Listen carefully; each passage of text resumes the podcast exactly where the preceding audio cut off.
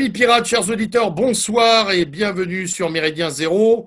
À la barre, euh, le lieutenant Sturm pour un panorama actualité euh, euh, lourd, explosif, incisif, avec autour de moi une équipe de choc, de combat, une équipe de première bourre, que je vous cite dans le désordre virtuel de ma caméra, puisque nous sommes en, en pré-confinement, couvre-feu, euh, euh, post, euh, post-apocalyptique.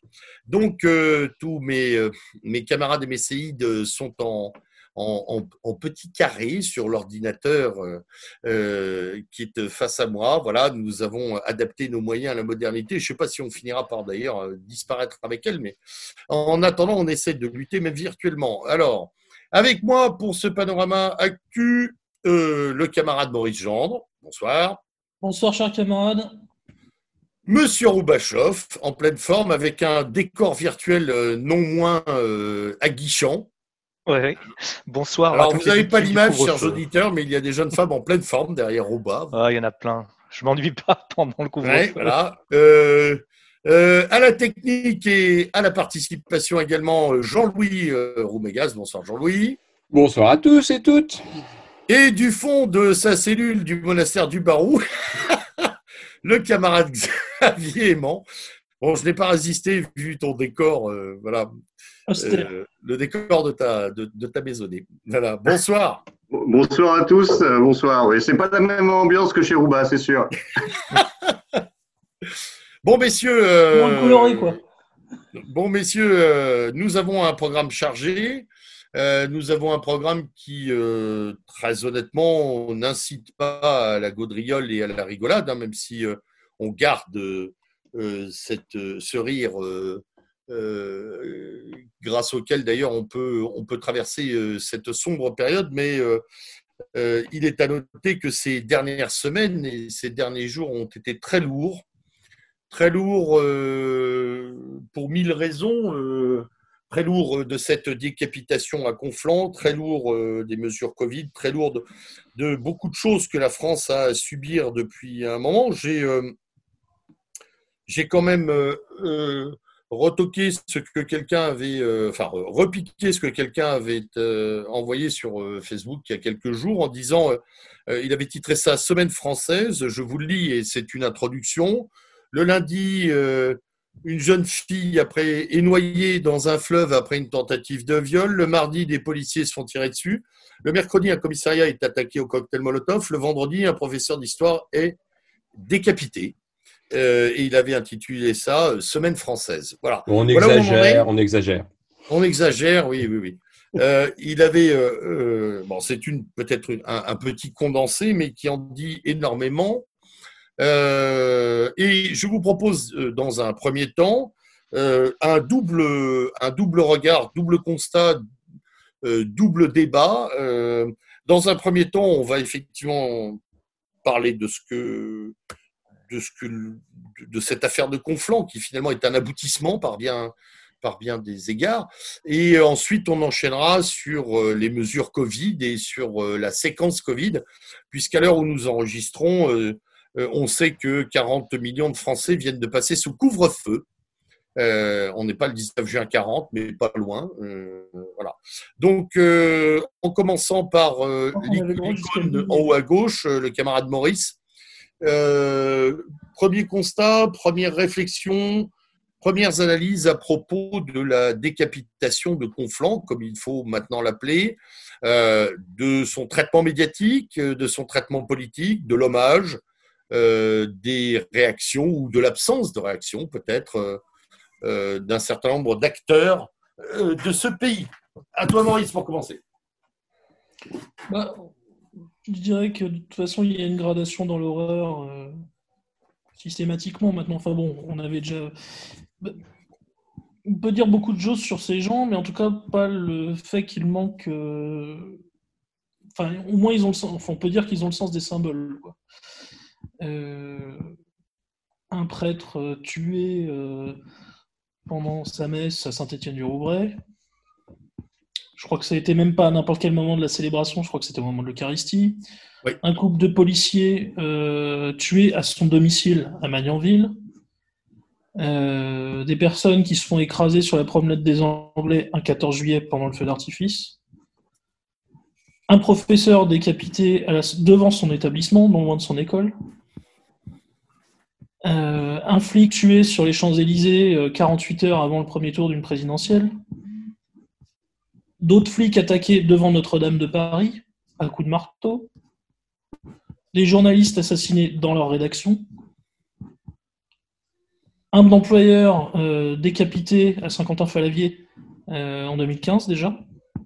Il avait déjà été décapité. Euh, donc, si on fait le tour, des journalistes, des flics, des enseignants, un prêtre. On sait qu'aussi Glam, Sidamet Glam avait pour projet de, de commettre un carnage dans l'église de Villejuif, quand il a tué Aurélie Châtelain. Des journalistes, comme je le disais, dans une rédac. On peut dire ce qu'on veut sur ces salopards, mais en tout cas, ils ont le sens des symboles quand même. Et il y a une gradation constante dans l'horreur. Euh, je ne sais pas si je me fais une illusion. Vraiment une gradation, euh, parce que parce que bon, les égorgements, euh, les, meurtres à coups de couteau dans la rue, il y a, y a, les deux petites à Marseille aussi. Les deux petites à Marseille, Laura et Moran devant la gare Saint-Charles.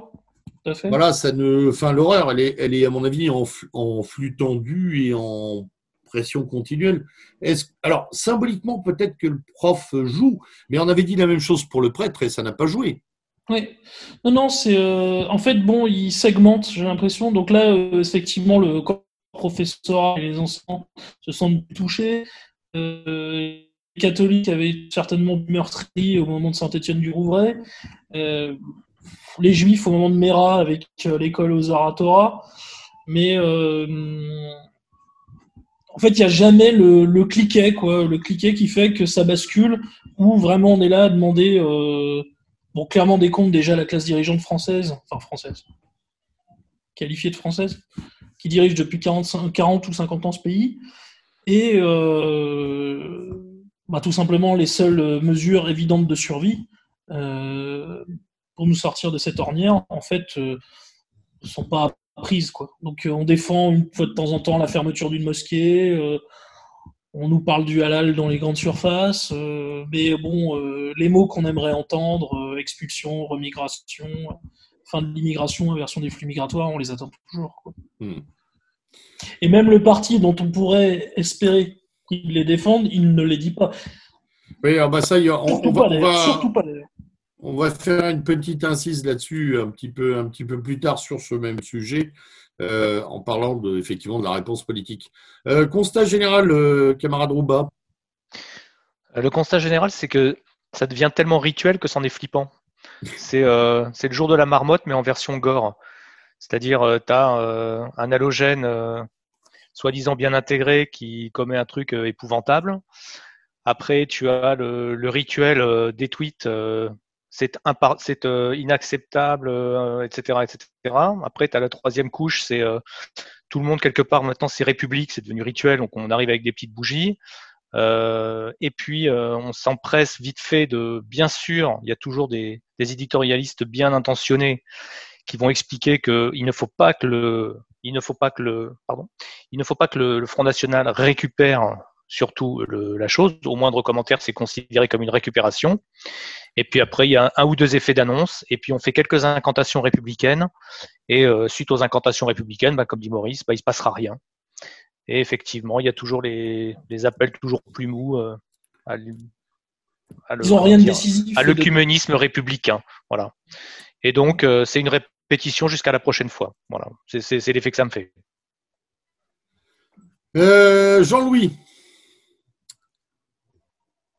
Alors, j'ai pas exactement le même point de vue parce que, parce que je suis dans la maison euh, et que donc du coup j'ai un regard un petit peu euh, peut-être plus, comment on pourrait dire, plus contextualisé que le vôtre sur le, sentiment et sur la réaction en fait du milieu enseignant.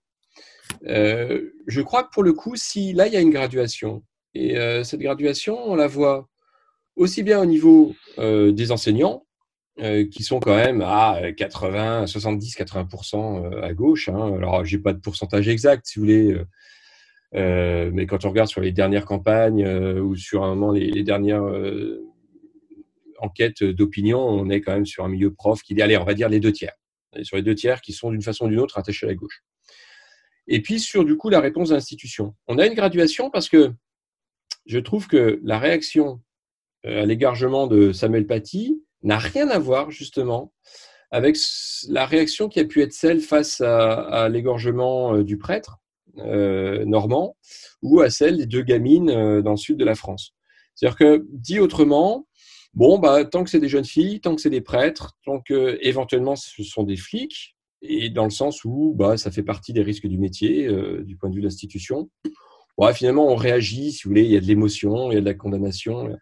Là, je trouve qu'on est quand même sur quelque chose qui n'a rien à voir avec d'habitude. Euh, sur l'hommage national, est-ce que ça veut dire pour autant que l'institution réagit? Non, on est bien d'accord.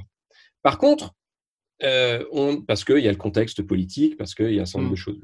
Par contre, dans la réaction euh, des collègues et de ce que j'ai pu entendre dans les salles des profs, ah là, on est sur autre chose. On est sur autre chose et y compris, si vous voulez, sur un regard assez distancié sur les réactions syndicales. Parce que moi, ça, ça m'intéressait évidemment.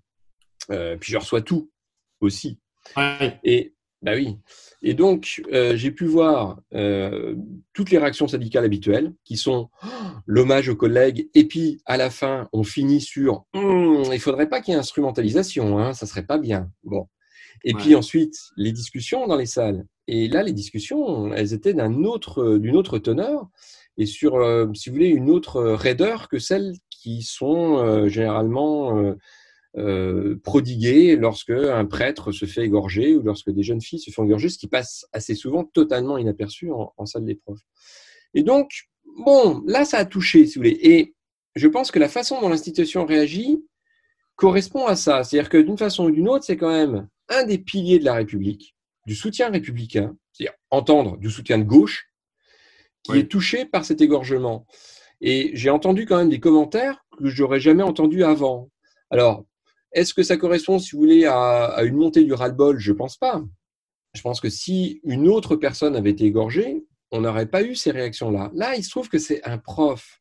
C'est un prof, c'est-à-dire, d'une façon ou d'une autre, un des piliers du système parce que les profs sont des piliers du système. Et donc, il y a quand même cette crainte de l'institution que, ah, oui, il y ait quand même un peu cette, cette contagion, cette prise de conscience au niveau de ce milieu-là, sur, en gros, le, degré de, de, dégénérescence et de, dégradation, de pourrissement dans lequel on, est. Et donc, je pense que la, la réaction, hein, la, cour de la Sorbonne, le discours de Macron, le ceci, le cela, ça correspond quand même à cette crainte que ah, si ce milieu-là, d'une façon ou d'une autre, il bascule, et même si globalement on reste sur un milieu qui est à gauche, la bascule dans certains établissements, elle n'est pas très loin de se faire. Il suffit de pas grand-chose en fait, parce que le ras-le-bol, il est réel. Alors après, il y a cette, cette autocensure qui fait que euh, tous ces gens-là, euh, quand ils sont en collège à Bobigny, euh, quand ils sont en collège à Stein, euh, ils ont encore du mal à, basculer. Et là, j'utilise la petite lorgnette, hein, le, petit bout de la lorgnette, parce que si on va en Bretagne ou si on va en Aquitaine, euh, on n'aura pas ce ras-le-bol, ça c'est sûr. Euh, ce ras-le-bol, on l'a dans certaines régions de l'Île-de-France, on l'a dans certaines régions de, la région lyonnaise, par exemple, dans certains établissements de la région lyonnaise. Ouais, Mais n'empêche, il, il, existe, il existe d'une façon ou d'une autre. Jean-Louis. Donc je pense que l'institution, d'une façon ou d'une autre, elle en a pris conscience sur cet égorgement. Alors après, je suis d'accord avec, avec le camarade Roubatchov, hein, ça ne donnera pas grand-chose. Si vous voulez, ça dépassera pas euh, le 2 et le 3 novembre avec euh, des trucs très lénifiants. Mais euh, petit à petit, si vous voulez, il y a quand même cette, ah, cette cristallisation. Parce qu'en effet, on pousse le bouchon. On pousse le bouchon. Et là, le bouchon, il a avancé quand même. Il a fait une belle progression. Il y a un prof d'histoire géo égorgé sur simplement avoir montré des caricatures. Là, bon, quand même, quand même. On a on a effectivement l'idée du bon élève décapité aussi, puisque on a appris que c'était quelqu'un qui avait fait une expo, liberté, égalité, fraternité. Bien sûr, bien sûr. Qui avait été euh, de lui-même faire des formations à l'Institut du monde arabe. ce que l'Institut du monde arabe a souligné encore aujourd'hui en présentant les condoléances et en saluant la mémoire. Donc c'est vraiment, c'est vraiment le bon élève hein, qui, a, qui, a, été euh, rectifié par, par le Tchétchène. Hein. Il coche toutes les cases. Et justement, il coche toutes les cases. Et, le fait qu'il ait été euh, lâché par sa hiérarchie avant, en fait, il a été lâché par, par les syndicats et la hiérarchie avant les événements. Oui. Parce qu'il a quasiment été menacé. on va y revenir, euh, Rouba. Je voulais entendre euh, Xavier sur ce, sur ce point.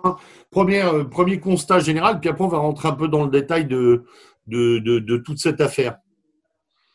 Ben, moi, ce qui m'a marqué en premier lieu, c'est une forme de, banalisation, en effet, de la, une banalisation de l'horreur et des réactions en fait qui m'ont paru très euh, dogmatiques et idéologiques. Euh, j'ai senti très peu finalement d'empathie réelle. Euh, j'ai l'impression que chacun récupérait ce, ce, terrible fait divers, qui est d'ailleurs beaucoup plus qu'un fait divers, à sa sauce. On a vu ainsi les gens pas se réjouir, ce serait beaucoup dire, mais euh, qui avait un discours qui tendait à dire oui, les profs sont tous de gauche, c'est eux qui ont participé euh, à, l'invasion, etc., à soutenir les politiques d'immigration. Donc finalement, quelque part, c'est bien fait. C'est logique. Euh, on a eu en effet après la réaction. Ah, c'est logique et c'est en fait ils récoltent ce qu'ils ont semé, qui est peut-être pas totalement faux, mais comme première réaction, je trouve ça assez malsain. Mm. Il y, a eu, il y a eu aussi, en effet, le, euh, ce qu'évoquait Jean-Louis, un côté un peu corporatiste, du côté des, des professeurs, en effet, beaucoup plus sensibles, mais ça, c'est un peu logique. Plus c'est proche et plus on est, on est sensible à, à, ce genre, à ce genre de choses. Et donc, finalement, euh, l'image globale que ça m'a donnée, c'est encore une fois un peuple de plus en plus divisé, de plus en plus recroquevillé, chacun sur son idéologie, chacun sur mm. son, sur son précaré qui n'arrivait même plus à partager des moments, entre guillemets, de, véritable deuil national. J'ai pas senti de solidarité particulière, j'ai pas senti d'élan euh, plus que pour, les autres, euh, que, pour les autres drames de ce genre. Au contraire, j'ai l'impression d'une atomisation de plus en plus grande de, la, de la société, chacun en fait perdant un peu le, le, sens général et cherchant à utiliser dans un sens ou dans, ou dans l'autre euh, ces, drames avant même de, de simplement avoir, euh, avoir de la peine et de la solidarité avec les victimes. C'est l'archipel français dont parle Fourquet. Oui, c'est une impression assez désagréable en fait de, de ce délitement, mais qu'on voit à beaucoup de niveaux en fait. Est-ce qu'il y a encore un peuple français? On, se on, peut se le demander quand on voit les, les différents euh, registres de, de réaction entre en effet ceux qui minimisent, ceux qui, euh, qui banalisent, ceux qui, et, ceux qui expliquent aussi, ceux qui ont presque tendance à, justifier euh, ce genre d'acte. On a l'impression vraiment que la société est plus atomisée que jamais. elle n'est même pas atomisée, elle est émiettée en fait. Mais euh, Il y a une espèce de... si je comprends bien ce que vous dites tous, c'est que bon, alors le système a été touché, mais qu'en fait l'espace social est tellement séquencé finalement. Enfin, euh, déjà tellement lui, lui-même découpé qu'il y a de la part des autres du cynisme, voire déjà des formes d'indifférence ou de reprise euh, à leur propre compte des analystes, c'est-à-dire qu'il n'y a plus une empathie nationale. Même pour la part euh, pour une partie, une partie de la part musulmane, on se dit que ça va même plus loin que la simple justification ou l'euphémisation. C'est pour certains, c'est une joie affichée ils ont affiché euh, clairement et fièrement sur certains réseaux sociaux des émoticônes, euh, le fameux émoticône hilar ou, euh, ou amusé, en fait, qui, qui, visait à signaler à, tout le monde qu'ils étaient très heureux de ce qui venait de se passer, que c'était une juste, une juste condamnation pour cet homme qui s'était permis de montrer des caricatures dans sa salle de classe. Euh, et c'est pas quelques cas isolés comme on essaie de nous faire croire. Non, non, c'est des dizaines, des centaines, des milliers euh, de retweets de ce genre sur les réseaux sociaux. Des milliers. Et c'est d'ailleurs ce qui se passe régulièrement après chaque attentat. C'est pas une première. Hein. Euh, je me souviens une fois où ça m'avait particulièrement frappé. C'était lors d'un attentat sur le London Bridge euh, chez nos voisins du Royaume-Uni. C'était des, milliers, c'est pareil, peut-être même des centaines de milliers de, tweets de ce genre où on voyait euh, basculer en temps réel sur, euh, des, sites, euh, sur des sites de réseaux sociaux ces émoticônes représentant la joie, l'hilarité, etc. Donc euh, ça va bien plus loin que la simple justification ou le cynisme ou, euh, le haussement d'épaule. Non, non, pour certains, c'est euh, clairement nous sommes en guerre contre vous, c'était un acte de guerre et nous vous avons frappé, nous vous avons touché et nous recommencerons. Et d'ailleurs, ce qui me frappe de plus en plus, c'est que cette, fameuse, cette fameuse blague de moins en moins drôle, mais qui est de plus en plus longue, du fameux musulman du quotidien. C'est-à-dire que le musulman du quotidien cache de moins en moins de moins en moins qu'il se réjouit dans certains cas de ce qui se passe. Alors bon, on a évidemment toujours des exceptions, mais euh, très souvent on a euh, une indifférence totale par rapport à ce qui se passe, et parfois même euh, une justification, voire pourquoi pas une glorification. Oui, il me semble que, que ce, que tu, ce que tu évoques, et notamment en effet les, les sourires ou les rires qu'on a pu voir même à la télévision dans l'environnement proche de, de Conflans, euh, dans des retransmissions télévisées. Le soir même, d'ailleurs. Hein. Oui, le soir même. Euh, je suis mais je pense que ça dépasse même de, de l'islam et de l'islamisation. J'ai l'impression qu'il y a une perte totale de conscience de la valeur de la vie humaine. Oui. De façon générale, il y a une sorte de virtualiser la mort, euh, d'une indifférence dans, dans les populations toujours de l'importance de, de, la vie humaine. Et dans tout l'hiver où on voit une proportion totale entre euh, la violence employée euh, et, euh, les raisons ou même le, but, le, but à atteindre, j'ai l'impression que c'est un syndrome qui, dépasse, qui est peut-être plus marqué par, dans, ces, dans ces populations-là, mais qui les dépasse aussi, qui est en fait une perte, une perte totale de sens commun quant à la, quant à la gravité de ces, de ces actes et quant à la, à la réalité de la, euh, de la mort et de la, souffrance de l'autre. Euh, moi, je suis très frappé par ça quand, quand, je regarde et quand je compulse les, faits divers euh, quotidiennement, notamment pour Paris Vox, de, voir des gens dont on a l'impression qu'ils ne se rendent pas compte qu'ils peuvent tuer ou qu'ils ou, que tuer pour des choses aussi insignifiantes est une chose gravissime. Il y a une espèce de, de comment dire de, de perte totale des notions les plus basiques de ce qu'est le rapport, euh, le, rapport à l'autre. Et ça, c'est assez, terrifiant. Euh, et, on, et, on, le voit, je pense, de façon paroxystique dans, ce genre de situation, parce que je ne pense pas que les jeunes qu'on voit rigoler soient tous des euh, tueurs islamistes. Mais je pense que sont des gens qui ont, qui, ont, qui ont perdu une forme de, comment dire, de sens commun vis-à-vis -vis, notamment de l'utilisation de la violence, parce qu'ils y sont depuis tellement longtemps, et ça, c'est très inquiétant parce que ça imprègne des, des, des, populations très de plus en plus importantes dans la société et ça donne ce qu'on peut voir au quotidien, c'est-à-dire euh, euh, les meurtres pour une cigarette, les meurtres pour un regard, euh, les tabassages pour des histoires de copines, euh, des gens vexés qui te 10 coups de couteau à une autre personne, etc. Il y a là un, un, phénomène de psychologie qui est, trouve, terrifiant. Oui, que la virtualisation des rapports sociaux ne fait rien pour aider. Hein?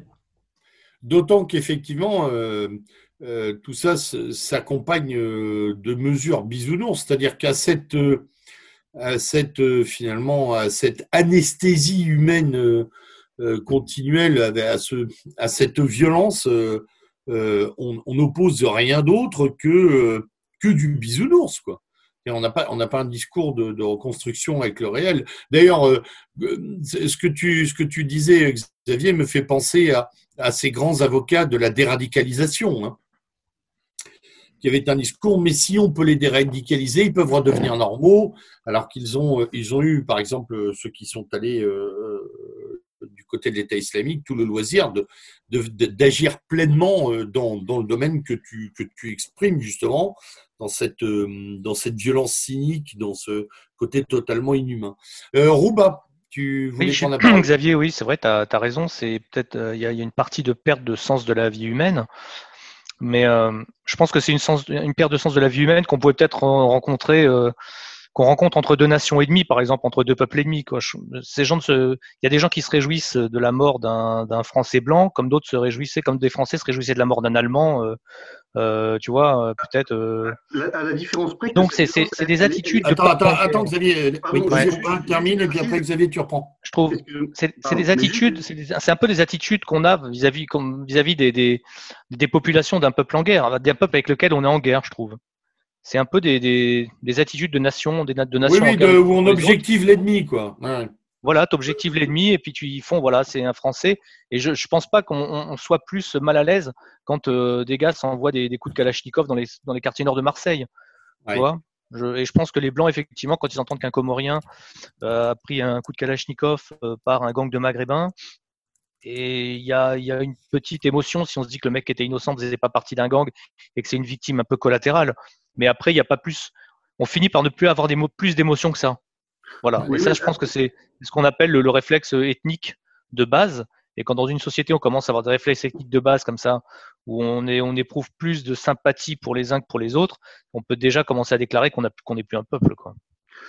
Oui, alors je suis d'accord avec toi. La petite nuance, que, cette, que cette violence extrême et extrémisée, elle existe aussi entre eux.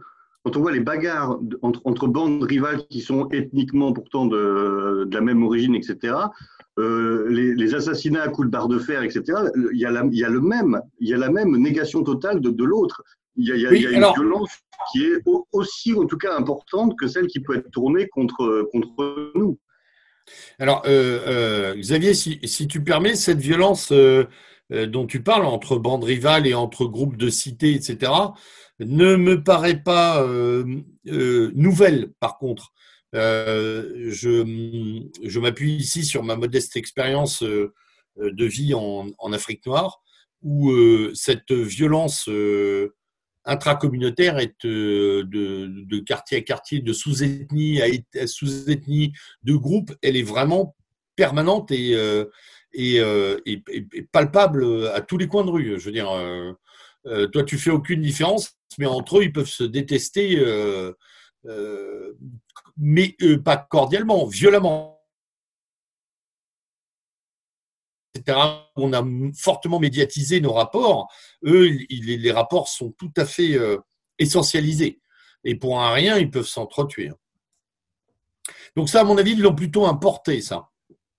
Ah, garder, voire même cultiver à cause de, de l'immigration. C'est encore plus fort que, que chez eux d'ailleurs. Mais on est, ce qui est terrible, c'est qu'on est totalement désarmé par ce, par ce genre de comportements qui sont totalement justement étrangers à notre psychisme euh, d'Européens et à notre façon de percevoir euh, l'altérité et l'adversité. Euh, se retrouver dans la rue, même quand on est courageux, bagarreur, etc., face à des gens qui sont prêts à vous tuer pour un regard, c'est quelque chose qui sort de notre, de notre univers mental. Et, là, on a une, quand en plus l'État démissionne, on se retrouve quand même dans une situation extrêmement inquiétante au quotidien. Bah, disons que nous, on est, d'accord. On était habitué à ça. Oui, pardon. Nous, on était habitué à ça parce qu'on est formé. Enfin, nous, on est formé en. Notre communauté, finalement, c'est la nation française, l'État-nation.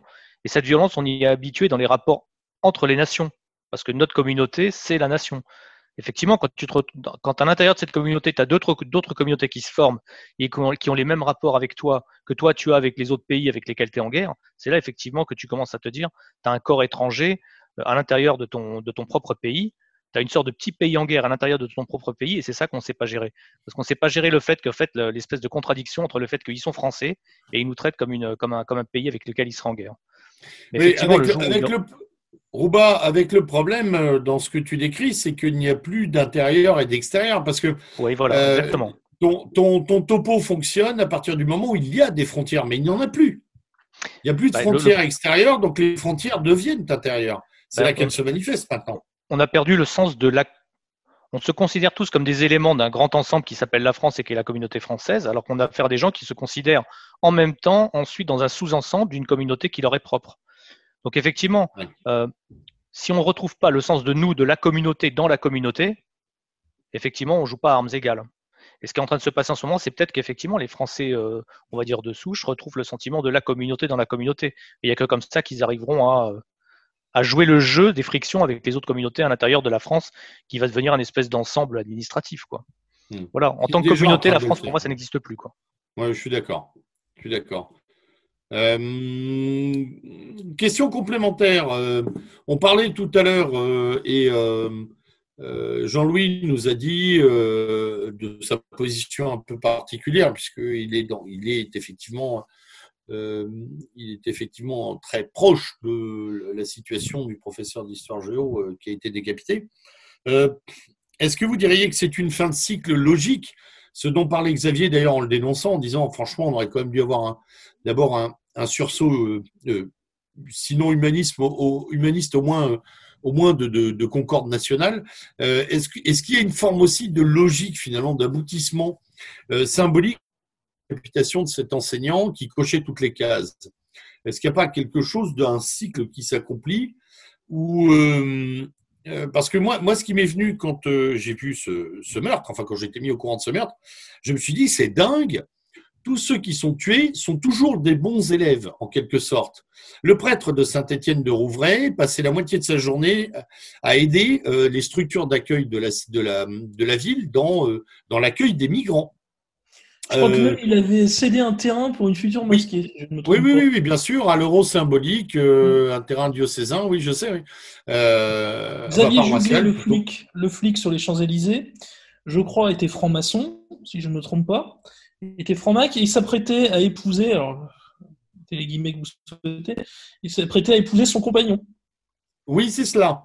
Et on, a toujours l'impression bah, que... Hebdo, la de Charlie Hebdo. Voilà. Évidemment on a toujours l'impression que les victimes sont les bons élèves de ce qui a, de ce qui a permis à ces jeunes, enfin, sont les bons élèves de la chorégraphie de la séquence précédente, quoi, finalement. Les on pourrait appeler ça mort pour la République. Oui, mais en même temps, alors, c'est pour ça que je voulais vous poser cette question, parce que, euh, évidemment, tout ce qui est touché, là, finalement, ce, ne sont, ce sont des symboles républicains.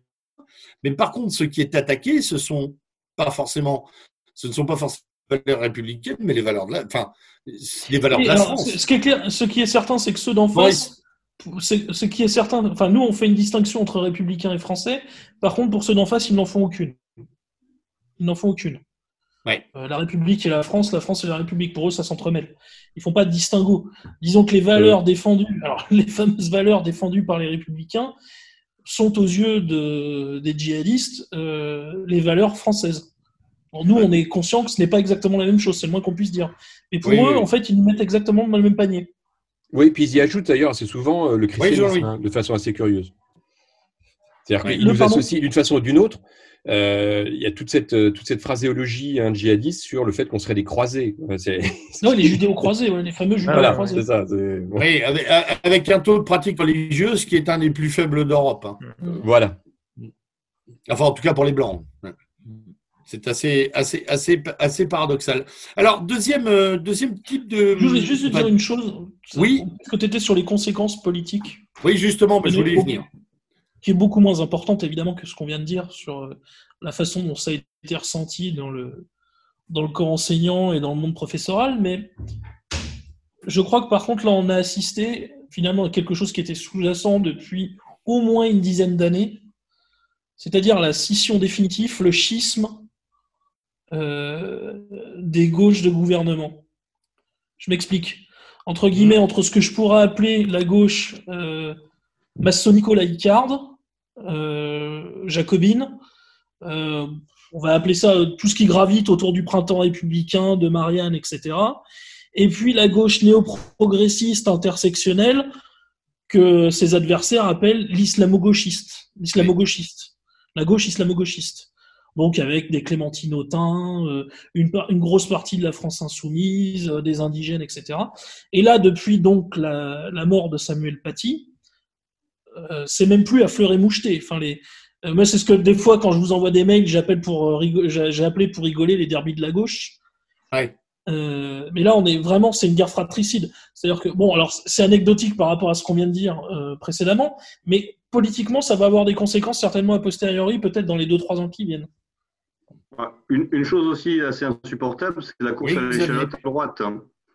La course à l'échalote à droite de toute cette droite dite républicaine qui soudain euh, prend des, euh, des accents euh, patriotiques, anti-islamistes, etc., alors qu'ils ont contribué à la situation sans doute bien plus que ce pauvre professeur de banlieue. Ça, c'est un spectacle assez insupportable. En plus, c'est en général pour proposer des, solutions plus ridicules les unes que les autres, soit parce qu'elles ne sont pas applicables, soit parce qu'elles sont bisounours. Euh, mais, mais, mais, voir tous ces vieux politicards. Et sans parler jamais de la seule solution qui pourrait être, qui pourrait être définitive, c'est-à-dire l'immigration. Pas tous en même temps, messieurs.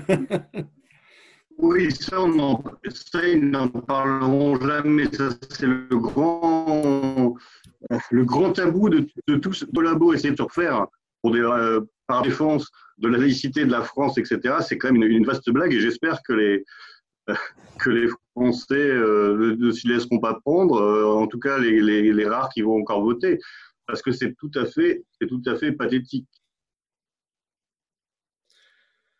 Robin, un mot sur cette, finalement, cette réception politique de la décapitation de Conflans? Euh, bon, sur ce qui a été dit sur la gauche, euh, oui, je suis sur la droite d'ailleurs, je, je, suis d'accord. Effectivement, c'est les classements de la gauche. Maintenant, la France insoumise va falloir qu'ils qu décident hein, de savoir euh, est-ce qu'ils font la purge des, des indigénistes ou est-ce qu'ils font la purge des, des anciens, euh, des anciens de, de gauche, on va dire républicaine, traditionnelle, socialiste et autres. Va falloir qu'ils, va falloir qu'ils fassent leur choix entre la défense de l'ouvrier français et la défense de la diversité. À droite, effectivement, bah, bon, on est contre l'islamisme, mais on parle pas trop d'islam, on parle encore d'assimilationnisme républicain. Donc, euh, on est encore dans la fable. De toute façon, on est encore dans la fable d'assimilationnisme républicain. C'est euh, une fable, mais bon, il y en a encore beaucoup qui la racontent. Alors moi, je dirais que j'ajouterais que la balle a été bien, bien, bien, bien saisie au bon par le gouvernement qui veut nous faire une loi Avia 2. Donc, euh, on ne pourra pas dire qu'ils n'ont rien fait. Je pense qu'ils vont faire une loi ils vont resserrer encore le contrôle, de, le contrôle bah, des réseaux sociaux et bah, ils vont faire une loi. C'est ce coup-ci, ils vont essayer de, la, de bien la bricoler pour qu'elle passe euh, le cap du Conseil constitutionnel et ils vont nous faire une loi contre la haine, contre ceci, contre cela, bien ficelée par Dupont-Moretti qui est peut-être plus doué que Avia pour ça. Et donc, je pense que les, fruits qu'on va récolter de, les fruits qu'on va récolter de cette affaire, concrètement, politiquement, eh bien, ça va, je pense, être euh, encore un tour de vis sur les, les réseaux sociaux. Oui, on est d'accord là-dessus. Euh, oui, tu voulais dire un mot, Maurice? Oui, en même pas 24 heures, on a Barbier, effectivement, qui proposait déjà qu'on qu'on se lance de nouveau dans un projet de loi Avia euh, revu et corrigé pour passer euh, euh, les fourches codines du Conseil constitutionnel. Euh, on nous demandait déjà la levée de l'anonymat sur Internet. Ou qu'on change et, la constitution. Euh, et Darmanin nous faisait clairement comprendre que euh, le djihadisme n'était pas le seul danger euh, euh en France et n'était pas la seule cause des séparatismes, mais qu'il y avait le suprémacisme blanc également. Hein. Donc, euh, dans la tête de Darmanin, les suprémacistes blancs, c'est vous et moi. Hein. C'est évident. Oui, alors de toute façon, et de, de, de, nombreuses sources croisées, de toute façon, on en avait déjà parlé à ce micro on sait que le ministère de l'Intérieur met autant de moyens euh, de surveillance euh, sur l'islamisme radical que sur euh, la mouvance dite nationaliste, patriote et identitaire. C'est-à-dire qu'on est à peu près, est à peu près à budget égal pour ce qui me paraît être quand même deux poids très différents en termes de, euh, en termes de, voilà, de, pression sur la société française, hein. euh, ne serait-ce que par la capacité à se faire entendre ou à se faire remarquer. Euh, mais effectivement, le pouvoir, lui, alors probablement par crainte du, lone wolf, hein, des, des, types qui vont à un moment se sacrifier pour pour faire péter le bouchon ou en pensant faire péter le bouchon, et probablement aussi peut-être pour, pour qu'une petite partie passe à l'acte. J'appelle ça de la crainte provocation, moi. C'est-à-dire que ce serait tellement simple et tellement agréable que certains petits blancs de ce pays se mettent à faire des, des mini-carnages, ce serait très, tellement plus simple pour gérer l'après que c'en est très tentant tout de même. Hypothèse autoréalisatrice, c'est ce que tu veux dire Oui, je pense. Ouais. Enfin, en tout cas, c'est euh, ça n'est qu'une réflexion, hein, c'est mm. pas complètement étayé, mais quand Darmanin dit, enfin, met sur un pied d'égalité hier ou avant-hier, je crois, hein, l'islam le, radical et le suprémacisme blanc, j'ai juste envie de rire. Quoi. Surtout quand on sait mais ça n'est pas drôle en fait. Surtout quand on J'ai envie que... de rire, mais ça n'est pas drôle. Parce que dans son esprit, ça veut dire qu'il y a une construction derrière qui s'opère, qu'il y a un travail de, il y a un travail de scénarisation qui s'opère. Voilà, bon, après, quand on connaît un peu l'affaire de l'intérieur, on a un peu tendance à se marrer lourdement. De toute façon, c'est très bien ce que ça veut dire. Euh, Jean-Louis, tu voulais parler? Euh, Oui, sur, la, sur le, cette, cette mise en parallèle, je pense que c'est aussi de la communication politique, hein, histoire de donner des gages. on tape un coup à gauche, entre guillemets, parce que l'islamisme n'est pas, est pas à la gauche. Mais voyons, on, tape d'un côté, on tape de l'autre, et au final, on essaie de donner des gages à un petit peu tout le monde sur l'extrême centre, c'est-à-dire euh, ce que représente finalement le, macronisme. Euh, après, je doute pas que ça soit suivi des faits, hein, je doute pas qu'on soit sous les radars euh, de façon assez constante. bon, après, malgré tout, il y a, je pense, ce discours qui est peut-être plus, enfin, qui est du discours voilà, et qui entend en effet donner des gages à un petit peu tout le monde pour éviter de perdre. C'est le, macronisme, ça, hein, c'est un équilibre euh, une sorte d'opération d'équilibrisme qui, qui, ne dit pas son nom depuis maintenant combien? Quatre ans? Oui, quatre ans. Donc, bon, et Darmanin est le champion pour ça. Hein. C'est très long. Bah oui, c'est très long. je me lance dans un Xavier, tu voulais intervenir Xavier, Xavier d'abord. Xavier d'abord et Maurice ensuite. Xavier. Oui. Oui. Oui, pardon. Oui, je, voulais juste insister sur. Je, pense que c'est lié au refus fondamental en fait de nommer l'ennemi. Euh, il ne peut pas y avoir un ennemi nommé, donc il faut que cet ennemi soit diffus et soit en fait un concept moral, c'est-à-dire la haine. L'ennemi, c'est la haine. La haine, c'est un concept psychologique. C'est pas un individu, c'est pas une population, c'est pas le résultat d'une politique, c'est un sentiment. Et donc, les, nos politiques veulent nous faire croire qu'en combattant un sentiment, euh, ce qui est déjà, il faudrait m'expliquer comment on va, on va faire. Impossible. On va éradiquer le problème parce qu'on refuse fondamentalement de nommer précisément quel est l'ennemi. On dit c'est la haine.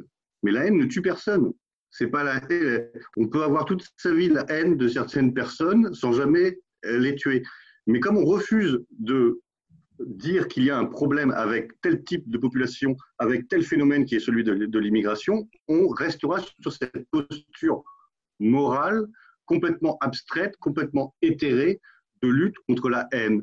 Comme si euh, euh, dégueuler sa haine sur, euh, sur Facebook, si, misérable que ce soit, ce soit du même niveau que fomenter un, attentat islamiste. Donc on met tout sur le même, sur le même degré par refus, encore une fois, de nommer clairement l'ennemi. Hmm. Oui, refus de la réalité, effectivement. Euh, Maurice, tu voulais ajouter quelque chose tout à l'heure? Oui, je, vais me lancer dans un pronostic un peu macabre, mais je pense que si un jour riposte il y a, c'est-à-dire une volonté de vengeance ou de revanche par rapport à ce qui s'est passé ces dernières années, vous verrez que ça ne viendra pas du milieu national. Je fais un pari. Je pense que ça viendra de quelqu'un de gauche qui aura basculé, ou deux personnes de gauche qui auront basculé, et il y aura une affaire de trop. Je ne sais pas si la mort de Samuel Paty, ça sera cet événement-là, ce catalyseur-là.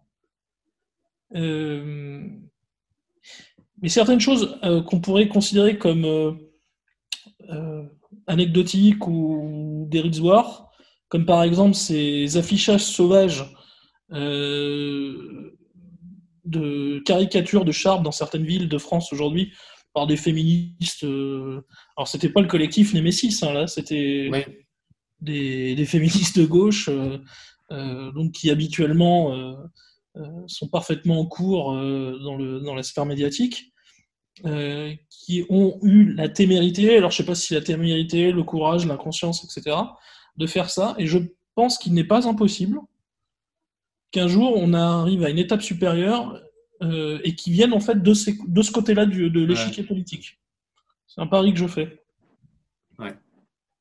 Ouais. Bon, à voir d'ailleurs, hein. pourquoi pas. Euh, je peux totalement me tromper, mais en fait, généralement, la violence, est, euh, la violence est parfois plus grande quand quelqu'un bascule. Hein.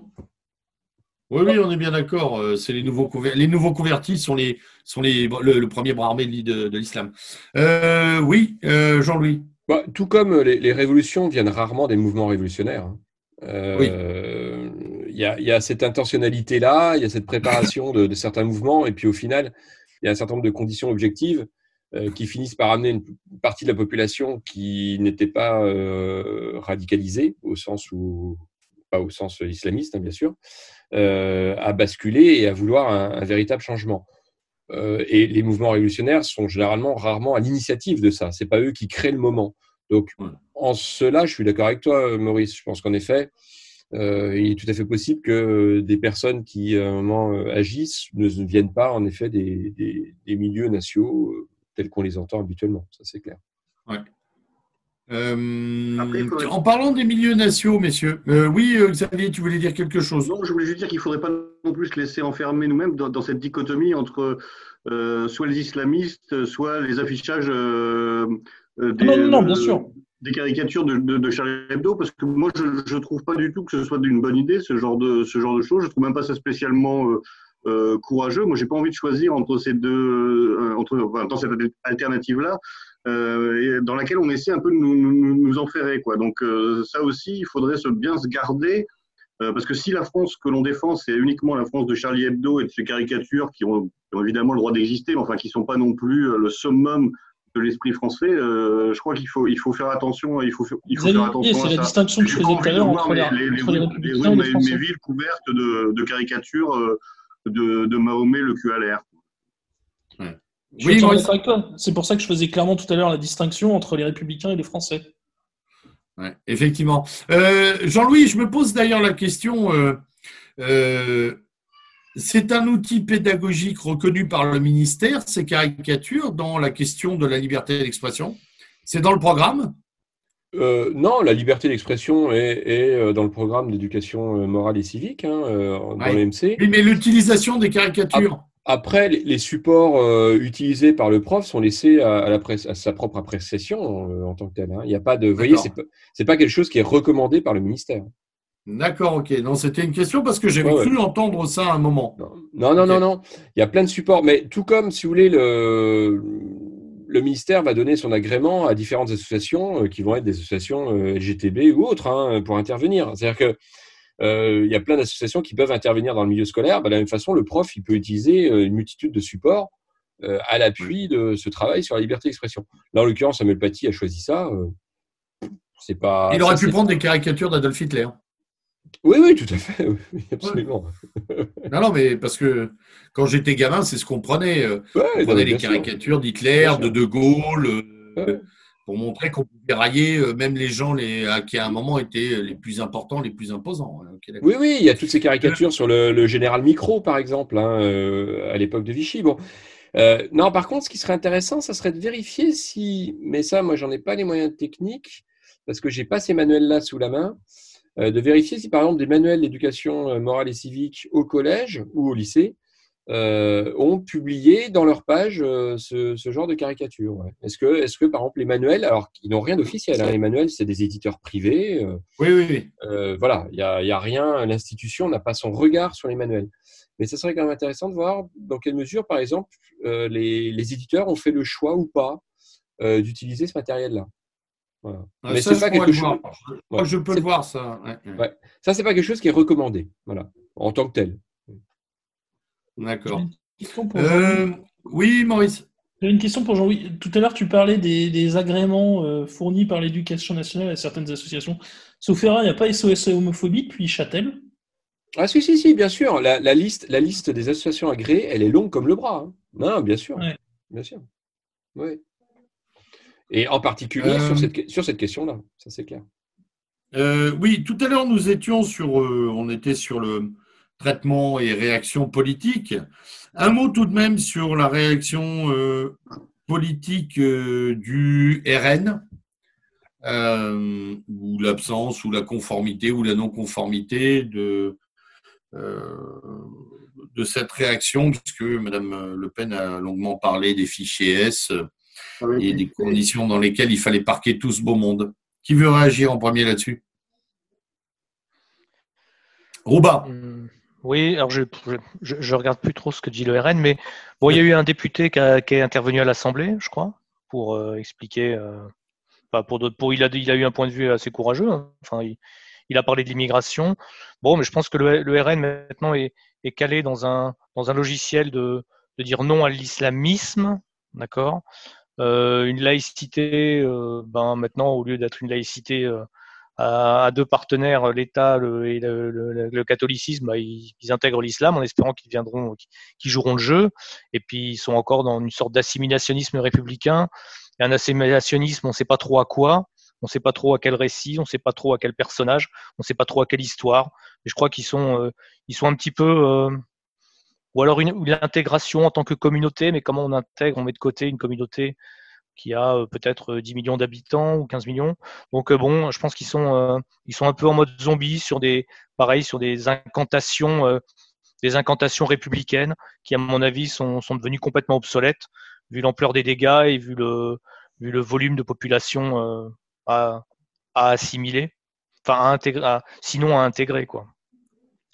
Donc bon, bah c'est, ils ont fait la, ils ont fait la ils ont fait, ils ont dit ce qu'ils devaient dire en fonction de leur de, de leurs besoins de, on va dire, de dédiabolisation, de continuer à être dédiabolisé. Je sais pas après quoi ils courent. Ils courent peut-être avec euh, après une alliance avec euh, ce qui reste de la droite.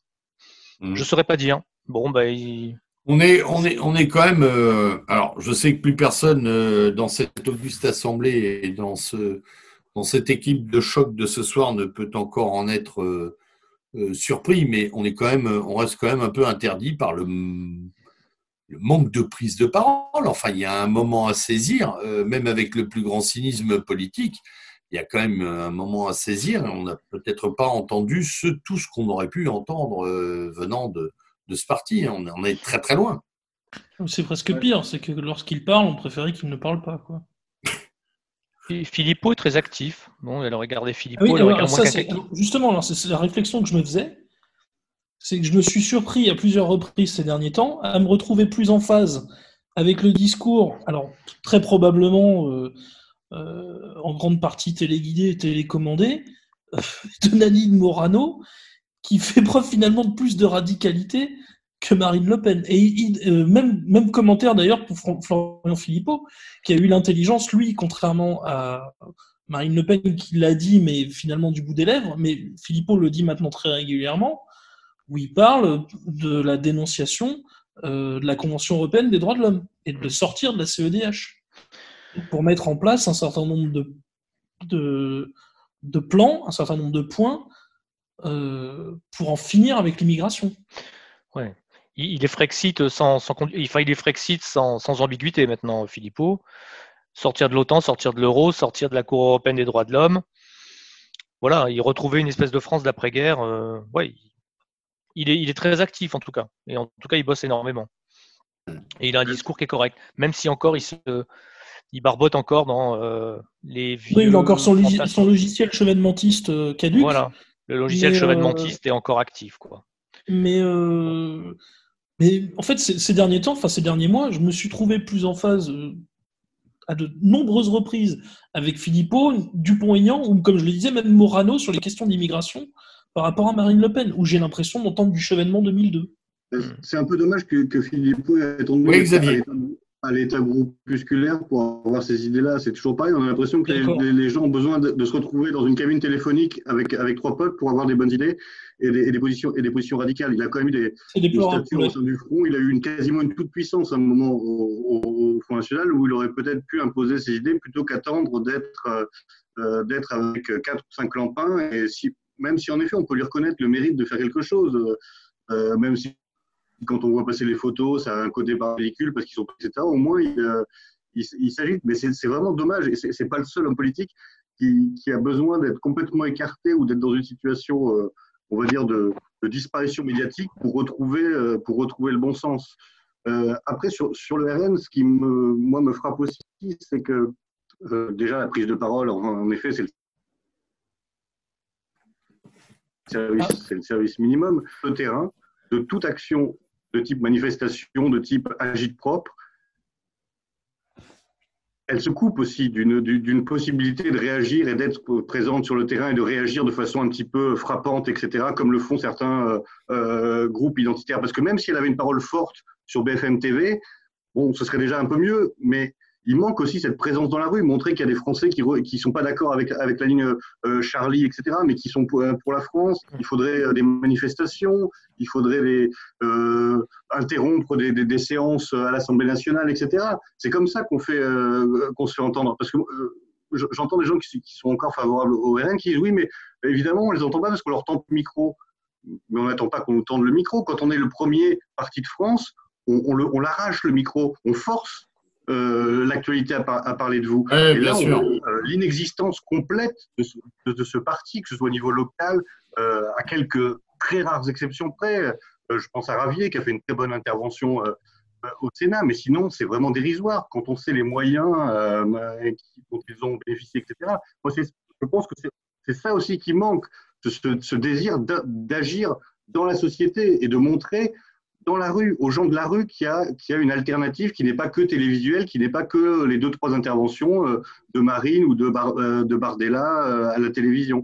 Tant qu'il n'y aura pas ça, ça ne peut pas encourager une prise de conscience collective, même des gens qui votent pour eux, qui, qui pourraient basculer dans quelque chose d'un peu plus réactif s'ils se sentaient soutenus par cette structure qui est censée être le navire amiral du nationalisme français.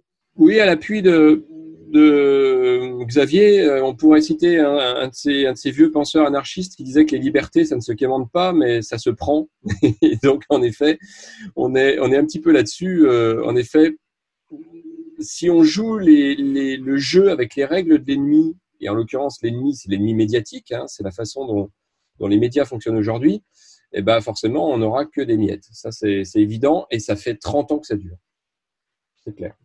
Euh, en parlant de règles du jeu, messieurs, euh, euh, puisque ça a été évoqué d'ailleurs par Rouba tout à l'heure, que oui, Maurice, oui, Maurice. je voulais juste dire un dernier mot. Malheureusement, il faut quand même aussi préciser quelque chose. C'est que maintenant, le RN peut être considéré de plus en plus comme l'assurance vie du système, et notamment de la Macronie. oui. Et, ah, ça se voit vraiment de plus en plus. À bien des égards et sur bien des plans. Et ça se voit de plus en plus cruellement et crûment. Euh, le Le Penisme a fait une OPA hostile sur le nationalisme français depuis des décennies.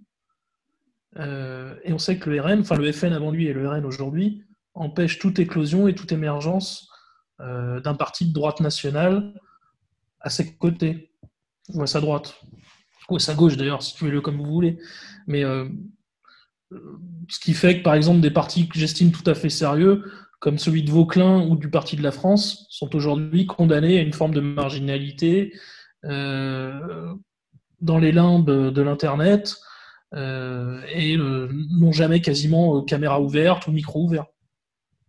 Et pourtant, je suis certain que si aujourd'hui, vu la situation dans laquelle nous sommes, ils étaient propulsés vers l'avant, et médiatiquement, il ferait des résultats tout à fait honorables et tout à fait satisfaisants, et certainement qui nous serait très très utile euh, pour, pour engager un rapport de force euh, vis-à-vis de certaines structures ou certaines institutions.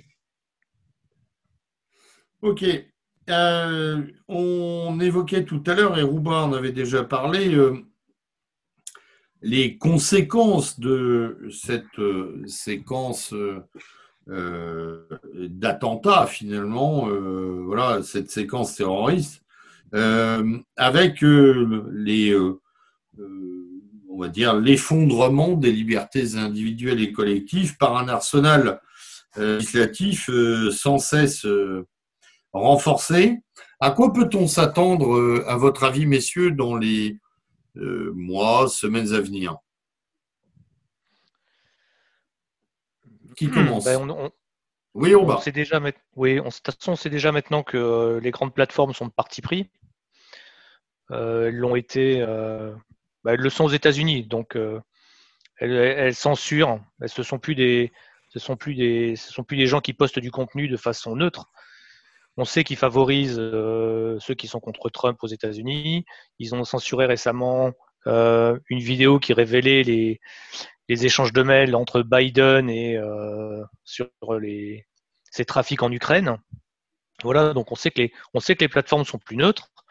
Donc la loi Avia a été retoquée euh, de manière, euh, enfin, YouTube continue censure les, les gens qui ne sont, qui propagent ou qui encouragent les gens à penser différemment des consignes de l'OMS en ce moment.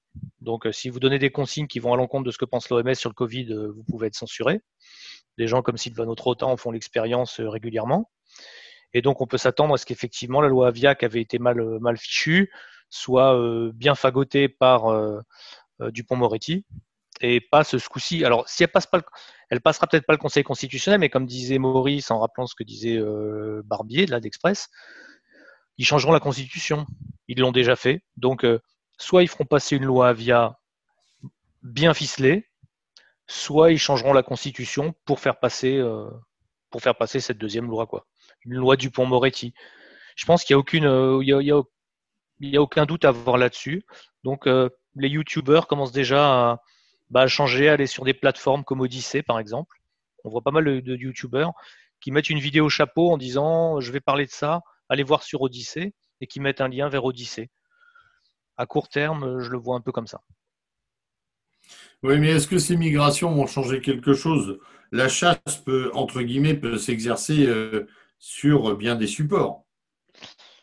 Euh, ça dé- Elles vont retarder un où. phénomène de, Ouais, de- ça dé- de- de chasse permanente, en fait. hein. À la limite, c'est pas forcément un support qui est hébergé en France. hein. Oui, faut que le support joue le jeu.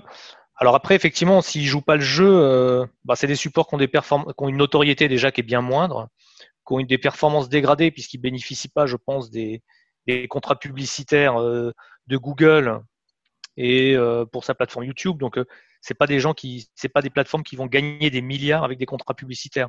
Parce que si elles commencent à avoir la réputation de propager la haine, eh ben, elles vont se prendre des campagnes de pub contre elles, des campagnes de lobbying euh, Ouais, de toutes les clair, associations ouais. LGBT antiracistes et autres qui iront les dénoncer comme étant et qui feront en sorte qu'elles n'aient aucun contrat publicitaire de la part des grosses boîtes. Donc c'est des, des, des plateformes qui n'auront pas d'argent. Ça risque de devenir des plateformes ghetto. C'est effectivement euh, un grand risque. Ce sera la plateforme ghetto où, où n'iront que les convaincus avec des performances assez faibles, des moteurs de recherche qui n'auront absolument pas la pertinence et la force des moteurs de Google, qui est le patron de YouTube. Et donc, euh, ce sera quand même un pis-aller. C'est comme ça que je le vois pour Mm. l'instant. Bah, on a ça. On a ça Euh, déjà, euh, oui, Jean-Louis. Ouais, on a ça déjà avec le Facebook russe. hein, comment il s'appelle? VK. Ouais, voilà, où à un moment, j'avais vu quand même pas mal de, de camarades ou de, de structures dire appeler à, à basculer sur ce, sur, sur ce support-là. Euh, personnellement, j'y vais pas particulièrement. Je vais pas sur Facebook non plus. Donc, euh, mais euh, j'ai pas l'impression que ça a eu un énorme succès, si. Bah, c'est surtout que ça a été verrouillé aussi, il me semble. hein. Oui, puis ça reste dépendant d'un État hein, qui, qui peut-être nous est, nous est favorable euh, actuellement, mais qui peut aussi changer de, de, de- de politique. Euh, moi, ce qui me paraît important, c'est justement ce, que, ce que Rouba évoquait, c'est l'implication euh, des GAFA et des grandes plateformes aujourd'hui dans la censure. Ça, c'est quand même une grande nouveauté de, de l'époque. C'est-à-dire qu'en fait, on transfère euh, le rôle de censure qui est euh, traditionnellement euh, était de l'ordre juridictionnel à des sociétés privées. Donc maintenant, il n'y a même plus besoin de quasiment de loi Avia, puisque les, les sociétés privées peuvent d'elles-mêmes choisir les règles de censure et imposer euh, le politiquement correct sans avoir à s'appuyer sur une législation euh, nationale quelconque. Donc Et- même si euh, la nouvelle loi Avia était censurée par le Conseil constitutionnel, ça n'empêcherait pas Facebook, YouTube, etc., de faire et le tri et le ménage euh, dans, euh, dans, dans ce qui est euh, propo- proposé. Donc là, il y a, il y a vraiment il y a une privatisation du, du contrôle et de la censure qui est, euh, qui est assez euh, qui est inquiétante parce que justement, il n'y a plus ce verrou du Conseil constitutionnel ou, ou éventuellement d'un juge. Il y a la toute-puissance euh, de ces GAFA et de leur politiquement correct. Et on sait bien que ça ne va pas dans notre sens, évidemment. Et c'est d'autant plus inquiétant qu'on sait, euh, on a vu récemment que Google va investir des centaines de millions, voire des milliards de soutien aux médias dits de qualité. Donc on voit bien de quels médias il s'agit. Ça va pas être, ça va pas être présent et Rivarol. Euh, en plus, ces, ces Gafa vont investir de l'argent pour développer les, médias les plus conventionnels. Évidemment, les, indépendants, si je puis dire, les autonomes, euh, seront encore plus euh, euh, mis à l'écart et, euh, euh, et ghettoisés. Donc, euh, ce pouvoir par les GAFA, ça, c'est un phénomène tout à fait, euh, tout, tout à fait inquiétant et, et tout à fait nouveau d'une certaine façon. Et Google, Euh, oui. euh, Xavier, juste une précision parce qu'il me semble que là, euh, sur ce plan, en plus, on a l'exemple de Casapand qui euh, euh, avait eu ses comptes supprimés sur plusieurs réseaux sociaux. Euh, les, tribunaux, les tribunaux, pardon, les jugements des tribunaux euh, lui ont donné raison à, à Casapand, mais elle n'a toujours pas retrouvé euh, la totalité, le plein exercice de, de ses comptes, c'est ça? C'est tout l'art. Euh, tout l'art de ces multinationales, c'est-à-dire qu'en fait, le juge italien a estimé que les, que les comptes de, de Casapan devaient être restaurés sous peine d'amende. Donc, euh, Facebook l'a fait pour l'Italie, uniquement pour l'Italie. C'est-à-dire que, et donc, c'est resté bloqué sur le reste de, la planète. Et s'il fallait, euh, et donc, il faudrait les attaquer quasiment dans chaque pays pour pouvoir ah. regagner potentiellement cette, cette, capacité euh, de, liberté. Donc, c'est une victoire locale, entre guillemets, parce que pour le mouvement, c'était très important. Mais en fait, vu de l'extérieur, euh, a toujours disparu euh, des réseaux. Et c'est une manière de, euh, pour, pour Facebook de maintenir une forme de, son, de, de, de euh, malgré le juge local, puisque c'est une multinationale et qu'elle ne, elle ne dépend pas que de juge national. Et il y avait aussi, il n'y a pas que les, les GAFA, hein. par exemple, Mastercard avait coupé les, avait coupé les, avait menacé Patreon de couper les tuyaux euh, de paiement, c'est-à-dire en fait euh, de faire en sorte que Patreon puisse plus recevoir les dons euh, de personnes s'ils continuaient à subventionner certaines chaînes, à travailler avec certaines chaînes. Donc effectivement, y compris les, organismes qui servent à financer les chaînes YouTube, comme les chaînes par exemple aux États-Unis qui, qui parlent d'armes, qui défendent le second amendement, d'accord, les, chaînes pro second amendement. Il y en a qui ont eu des problèmes, qui se sont vus refuser les services de Patreon parce que Patreon s'est lui-même vu menacé par Mastercard d'arrêter les collaborations si jamais euh, Patreon continue à bosser avec les chaînes euh, pro-armes euh, qui défendaient le second amendement. Donc en fait, il y a une cabale gigantesque. Le grand, on va dire que c'est le grand capital, c'est même plus les 200 familles, c'est les, c'est les 20 oligarques des GAFA, c'est même plus 200 familles. Là. voilà. Ouais, nous dira comment ça va passer. Qui, bah, qui piétine le droit et les droits, tranquillement d'ailleurs, mmh. sans, sans plus que ça de riposte de la part de, des États ou des confédérations étatiques. Attention, Google est en train, je crois, d'être traîné en justice alors pour des, des problèmes de situation monopolistique. Après, pour ce qui est de respect de la, de la pluralité d'opinion, c'est autre chose. Aux États-Unis, ils ont peut-être le, le, monopole, ça, c'est important pour le marché, hein, mais euh, pour le reste. Aux États-Unis, la pluralité, enfin, la propriété privée étant sacrée, euh, YouTube fait ce qu'il veut, mais c'est mmh. il diffuse ce qu'il veut. Voilà, point barre. Donc euh, il va y avoir des alternatives, mais des problèmes, c'est que des alternatives qui seront mal financées et peu performantes, quoi. Voilà. Oui, Maurice. On a vu des équivalents de l'affaire euh, Patreon, Mastercard en France avec des cagnottes Litchi ou des comptes PayPal qui avaient été supprimés, par exemple, pour payer euh, les condamnations, les indemnités de condamnation en justice de certains euh, nationalistes, de certains euh, identitaires. Et du boxeur gitan, là se réfugiait en disant on peut payer, on peut faire une cagnotte litchi, on peut se cotiser pour payer les frais d'avocat d'un justiciable, mais il n'est pas possible de se cotiser, en tout cas de façon officielle, pour payer ses frais de justice. Enfin, pas ses frais de justice, mais ses, indemnités, ses condamnations, c'est les dommages et intérêts qu'il doit verser.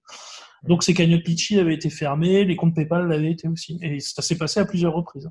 Ou même des, de simples éditeurs, des éditeurs qui ont vu leur compte PayPal suspendu euh, sans, sans qu'il y ait à donner de raison particulière, euh, parce que le contenu de ce qu'ils vendaient en ligne ne, ne, convenait pas. Ça, c'est malheureusement monnaie, monnaie courante. Et ça montre Avec, dépendance, en effet, vis-à-vis de, de, systèmes euh, qui nous échappent. et, et il n'y en a pas un seul à nous, si je puis dire. Et avec, euh, avec Xavier en plus, au fondement de ces suspensions et de ces euh, fermetures de comptes, un système généralisé de délation. Parce qu'il ne faut pas oublier que euh, même les algorithmes les plus fins de ces grosses boîtes laissent échapper les petits poissons. Je pense ici aux éditeurs, aux petites maisons d'édition. Mais quand les mailles du filet sont trop larges, restent les gardes-chiourmes, restent les social justice warriors, etc., les, lanceurs d'alerte bien pensants qui, eux, s'occupent de ramasser tout le monde. C'est-à-dire qu'on ah a, une, collusion entre le business et la délation permanente. La délation permanente, notamment des groupes antifa qui passent leur vie à, faire ça, à, scruter le net, etc. Et malheureusement, il faut le dire aussi, euh, des gens de chez nous qui règlent des comptes, ce qui n'est pas beaucoup plus glorieux parce que ça existe aussi malheureusement. Oui, Donc en effet, ce également. système se nourrit un peu de toutes les salopes euh, possibles et imaginables.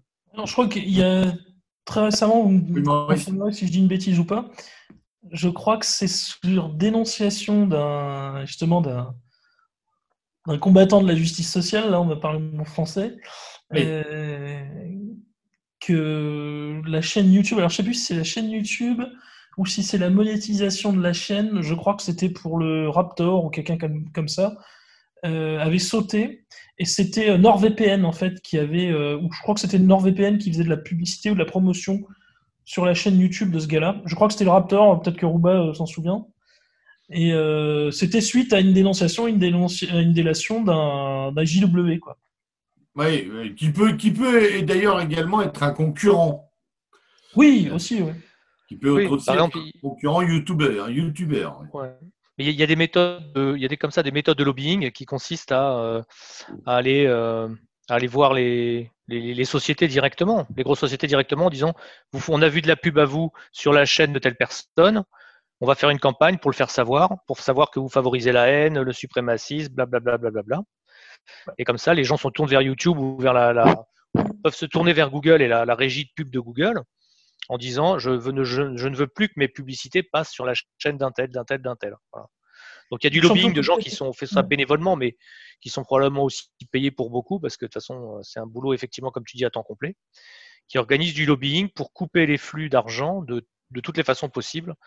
Alors, à- on, sait que, on sait que le Parti démocrate le fait aux États-Unis, hein, qu'il paye des gens là-dessus. euh, Ah oui, oui. euh, Les champions toutes catégories en la matière, c'est les fameux euh, Sleeping Giants oui. Qui lancent des campagnes, euh, donc soit calomniatrices ou de diffamation, euh, contre tel ou tel groupe de presse, telle ou telle revue, et elles pointent du doigt effectivement tous les annonceurs potentiels pour couler financièrement, couler économiquement euh, tel organe ou telle chaîne ou Hmm. voilà ou tel éditeur le cas échéant et, et on, on affiche voilà alors c'est pas en 4 par 3 puisque ça se fait sur internet mais euh, la liste des odieux euh, des odieux euh, des odieuses marques et des odieux annonceurs Ouais. qui ont osé passer une publicité euh, dans tel ou tel de ces titres. Ouais, c'est un, petit Je crois que ça pilori. arrive à l'heure actuelle d'ailleurs en France, sauf erreur. Hmm. Mm. Ouais. Alors justement, en parlant de, en parlant de ces systèmes absolument captifs, euh, euh, vicieux, hein, puisqu'on peut utiliser un terme quand même un peu plus, euh, un peu plus subjectif, mais aussi un peu plus euh, direct. Il y a beaucoup de vices là-dedans. Euh, on sent euh, que ce soit dans cette sphère euh, répression antiterroriste, enfin idée d'une répression antiterroriste, ou que ce soit euh, autour de, euh, du leitmotiv de ces huit derniers mois, à savoir le Covid, on sent quand même un effondrement, un amoindrissement de nos libertés individuelles et collectives, une, judiciarisation, voire une, une mise à l'index de la parole oppositionnelle, de la contestation, même j'irais plus loin, presque pratiquement euh, une interdiction de la réflexion et du doute.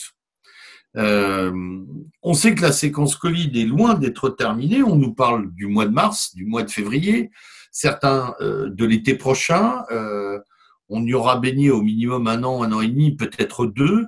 Euh, ça va laisser d'extraordinaires traces. C'est déjà en train d'en laisser dans, dans nos modes de vie. Euh, quel est votre sentiment sur euh, justement cette, voilà, cette espèce de, de, de grande voilà, conurbation entre la sécurité sanitaire, la santé, le terrorisme?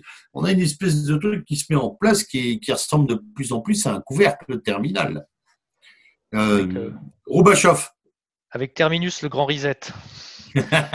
oui, mais je Non, voulais en mais venir là-dessus, justement. Le, new, le nouveau Bretton Woods. Et ça, à Oui. mon avis, ça va être. euh, on aura l'occasion d'en parler. À mon avis, rien, rien qui prenne pour ça. Oui, on Oui, en reparlera, mais- mais, avec euh, peut-être avec peut-être même une émission dédiée, parce que je pense que Ouais. ça demande énormément de, de réflexion en amont pour que les gens comprennent bien vers quoi on va. Exactement.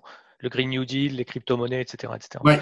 Bah, alors, moi, mon sentiment à ce stade, je, voyais encore une, vidéo avec euh, Raoult et, tous les jours, en fait, on voit des vidéos avec des, scientifiques qui s'engueulent sur les plateaux télé.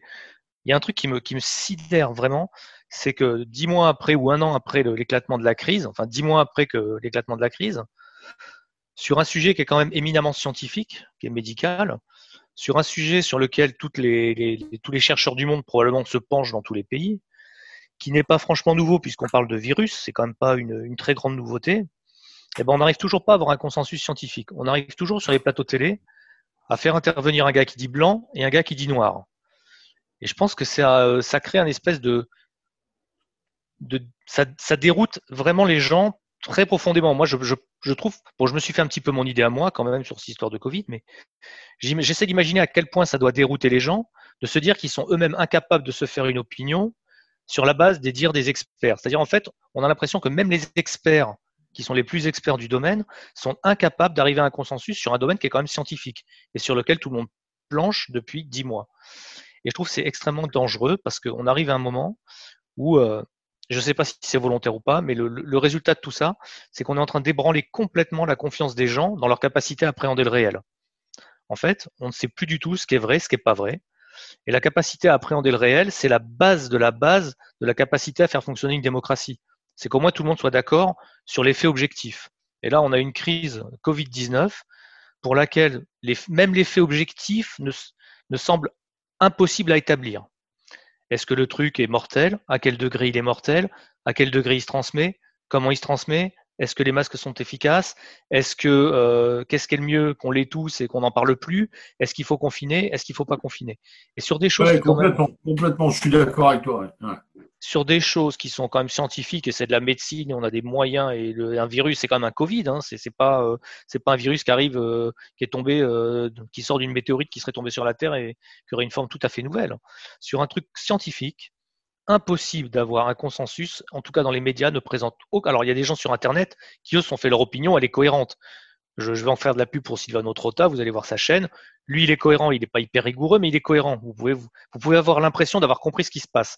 Si vous regardez BFM et autres, je l'ai vu encore euh, la semaine dernière et euh, j'en chez mes parents. Je le regarde de temps, de temps en temps sur YouTube euh, via des extraits de vidéos. On a l'impression que la réalité n'est pas connaissable sur ce truc-là.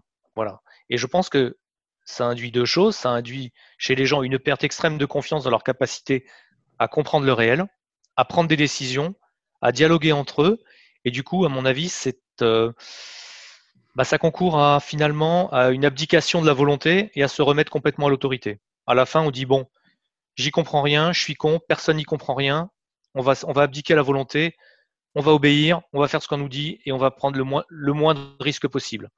C'est l'effet que ça me donne jusqu'à présent. Et si on reconfine, il va rien se passer. Vous sortez dans la rue, moi je mets pas le masque dans la rue euh, et ben je, je, suis le seul, j'ai l'impression. De temps en temps, je vois quelqu'un, mais c'est tout. On est très peu nombreux, oui. On est dans, un, dans, un faisceau, dans des faisceaux contradictoires d'informations, de règles, de lois, et, et qui donnent une impression d'absurdité et d'incapacité à comprendre le réel. Voilà. Et c'est sûrement le cas pour beaucoup de gens. Ce qui est marrant, c'est que ce que tu dis, en fait, oui, on pourrait tout à fait le plaquer sur la construction de l'Union européenne. C'est-à-dire vraiment, on n'y comprend rien, euh, c'est trop complexe, euh, il y a des avis pour, il y a des avis contre. Bon, bah, au final, euh, allez, on fait confiance à l'autorité. Ils nous, ils nous disent que... Ouais. Donc, on n'y comprend rien, c'est trop complexe. Donc, au final, on fait confiance aux autorités sur le fait que l'Europe, enfin l'Union européenne, c'est une bonne chose. Et donc. Voilà. On fonctionne sur l'autorité. On, on, pourrait dire la même chose de la politique en général, d'ailleurs. Hein. Oui, c'est l'économie. en fait, c'est de l'économie. De l'économie. Pas tous en même temps, pas tout, de l'économie. Euh, Xavier. Ben, en fait, c'est le problème général de l'expertocratie. Puisqu'on nous a expliqué euh, depuis longtemps qu'il y, y, a plein de domaines qu'on ne peut pas comprendre et que les experts qui peuvent nous les, expliquer, nous les expliquer. Donc, on est complètement soumis à cette parole divine de gens qui sont souvent experts autoproclamés ou même quand ils ont des compétences, ils ne sont pas d'accord entre eux. Mais on a en effet complètement déresponsabilisé l'individu en le mettant dans les mains des experts. Et en fait, on arrive au bout de cette logique de l'expertocratie. Euh, L'économie, c'est trop, c'est trop compliqué, cherchez pas à comprendre. Si on vous dit que le libéralisme, c'est l'horizon indépassable euh, de l'humanité, bah, croyez-le, parce que nous, on est experts et vous, en fait, vous comprenez rien à rien. Euh, si on vous dit qu'il faut mettre un, un masque toute la journée alors qu'il y a deux mois on vous disait que ça servait à rien, ben, faites-nous confiance parce qu'on est des experts, etc. C'est la tyrannie expertocratique qui a été euh, évoquée et, euh, et, dans de nombreux ouvrages, etc. Mais là, on arrive vraiment à son, paroxysme, euh, à son paroxysme et à son, en fait, peut-être à son un peu à son impasse, puisqu'en effet, là, les experts ne sont même plus d'accord entre eux. Donc, ça crée une, forme de trouble. Mais comme ce trouble se base sur la peur, et la peur, la, peur primale, la peur la plus importante, la peur de mourir, forcément, la soumission prend le pas sur, sur la rébellion. Ce qui est, ce qui est étonnant, c'est de voir quand même le degré justement de, soumission dans, cette, dans, dans, cette affaire avec en effet rien n'est sûr. Quand même euh, la position la plus prioritaire selon, selon le, pouvoir. Je joue un peu parce que, euh, les peuples occidentaux, notamment le peuple français, euh, avaient un désir de mort, puisqu'ils se laissent marcher dessus par tout le monde, insulter sans réagir, mais apparemment, il tient quand même, il tient quand même un peu à la vie. est, ce qui est le, contre, le contrepoint, c'est qu'il est prêt à tout abandonner, la survie et non pas la vie.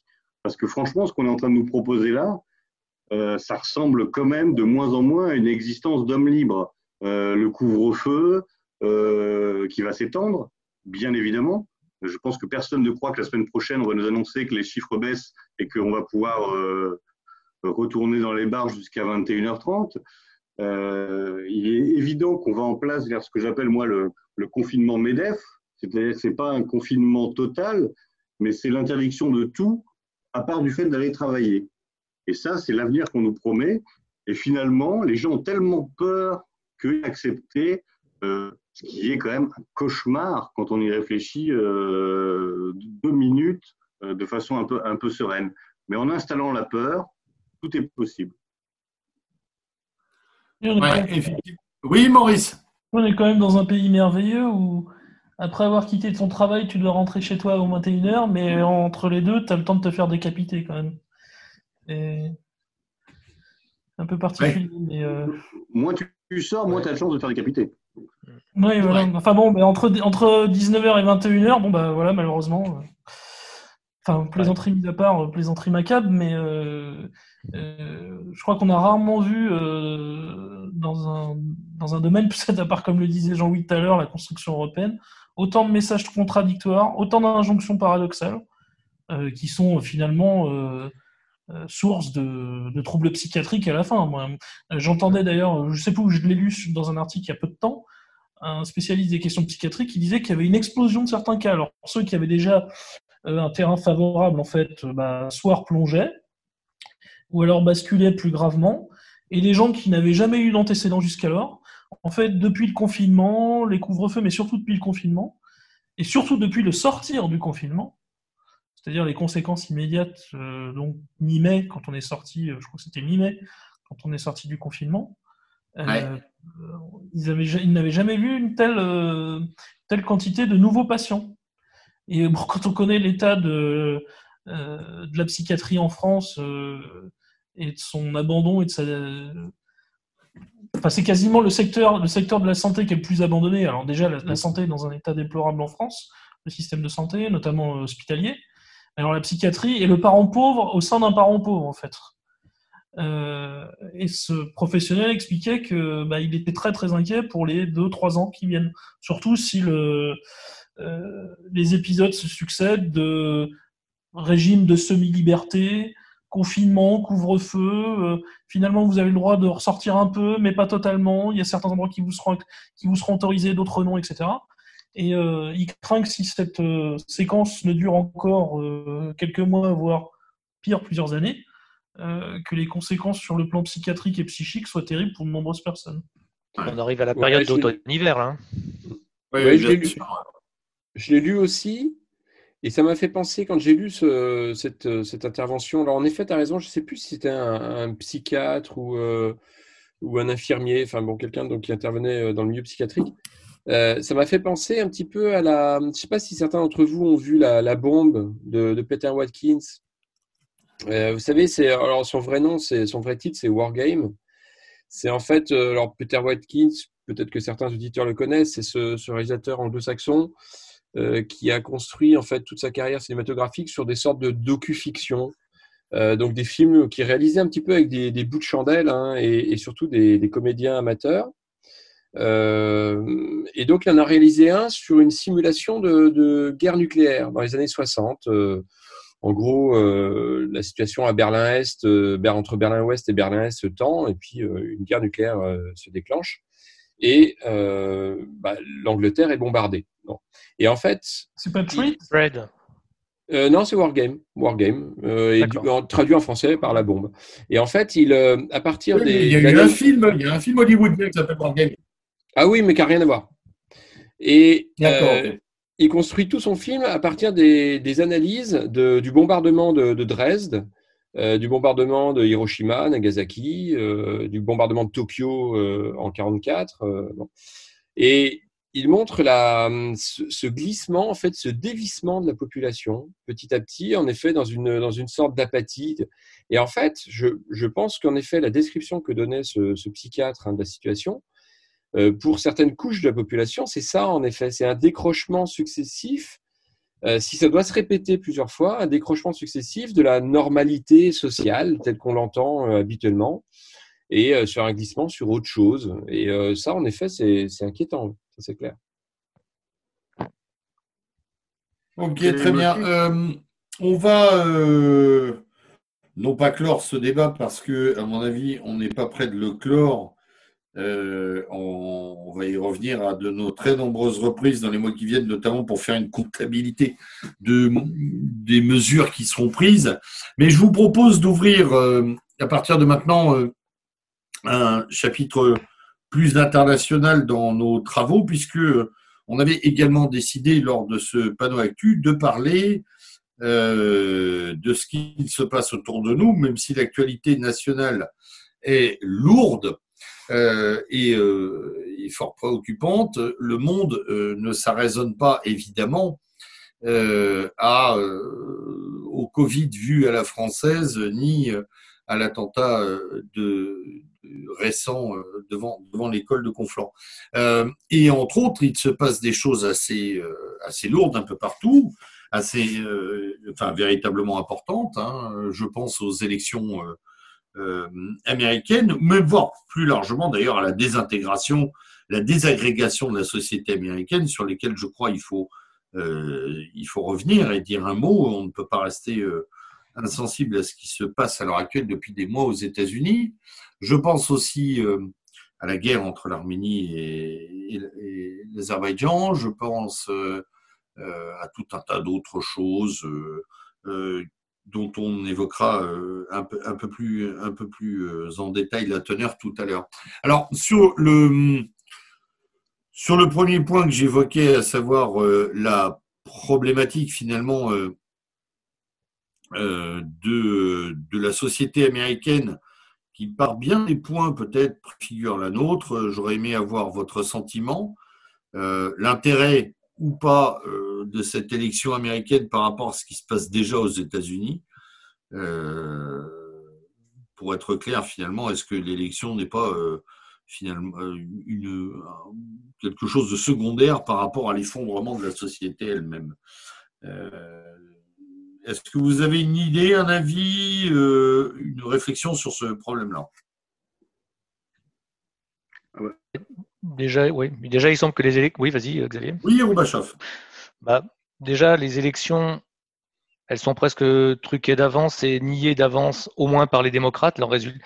Hillary Clinton a dit euh, elle a encouragé Biden à ne reconnaître les résultats des élections sous aucun prétexte, dans aucun cas. Donc, en gros, ça veut dire euh, si Trump gagne, euh, on tirera toutes les ficelles possibles et imaginables pour euh, faire en sorte qu'il y ait des recomptes de voix, qu'il y ait des voix par correspondance, qu'il soient des, votes par correspondance, qui soient comptés, recomptés. En gros, j'ai jamais entendu ça dans une démocratie, quelqu'un dire on ne doit reconnaître le résultat des élections en aucun cas. Voilà.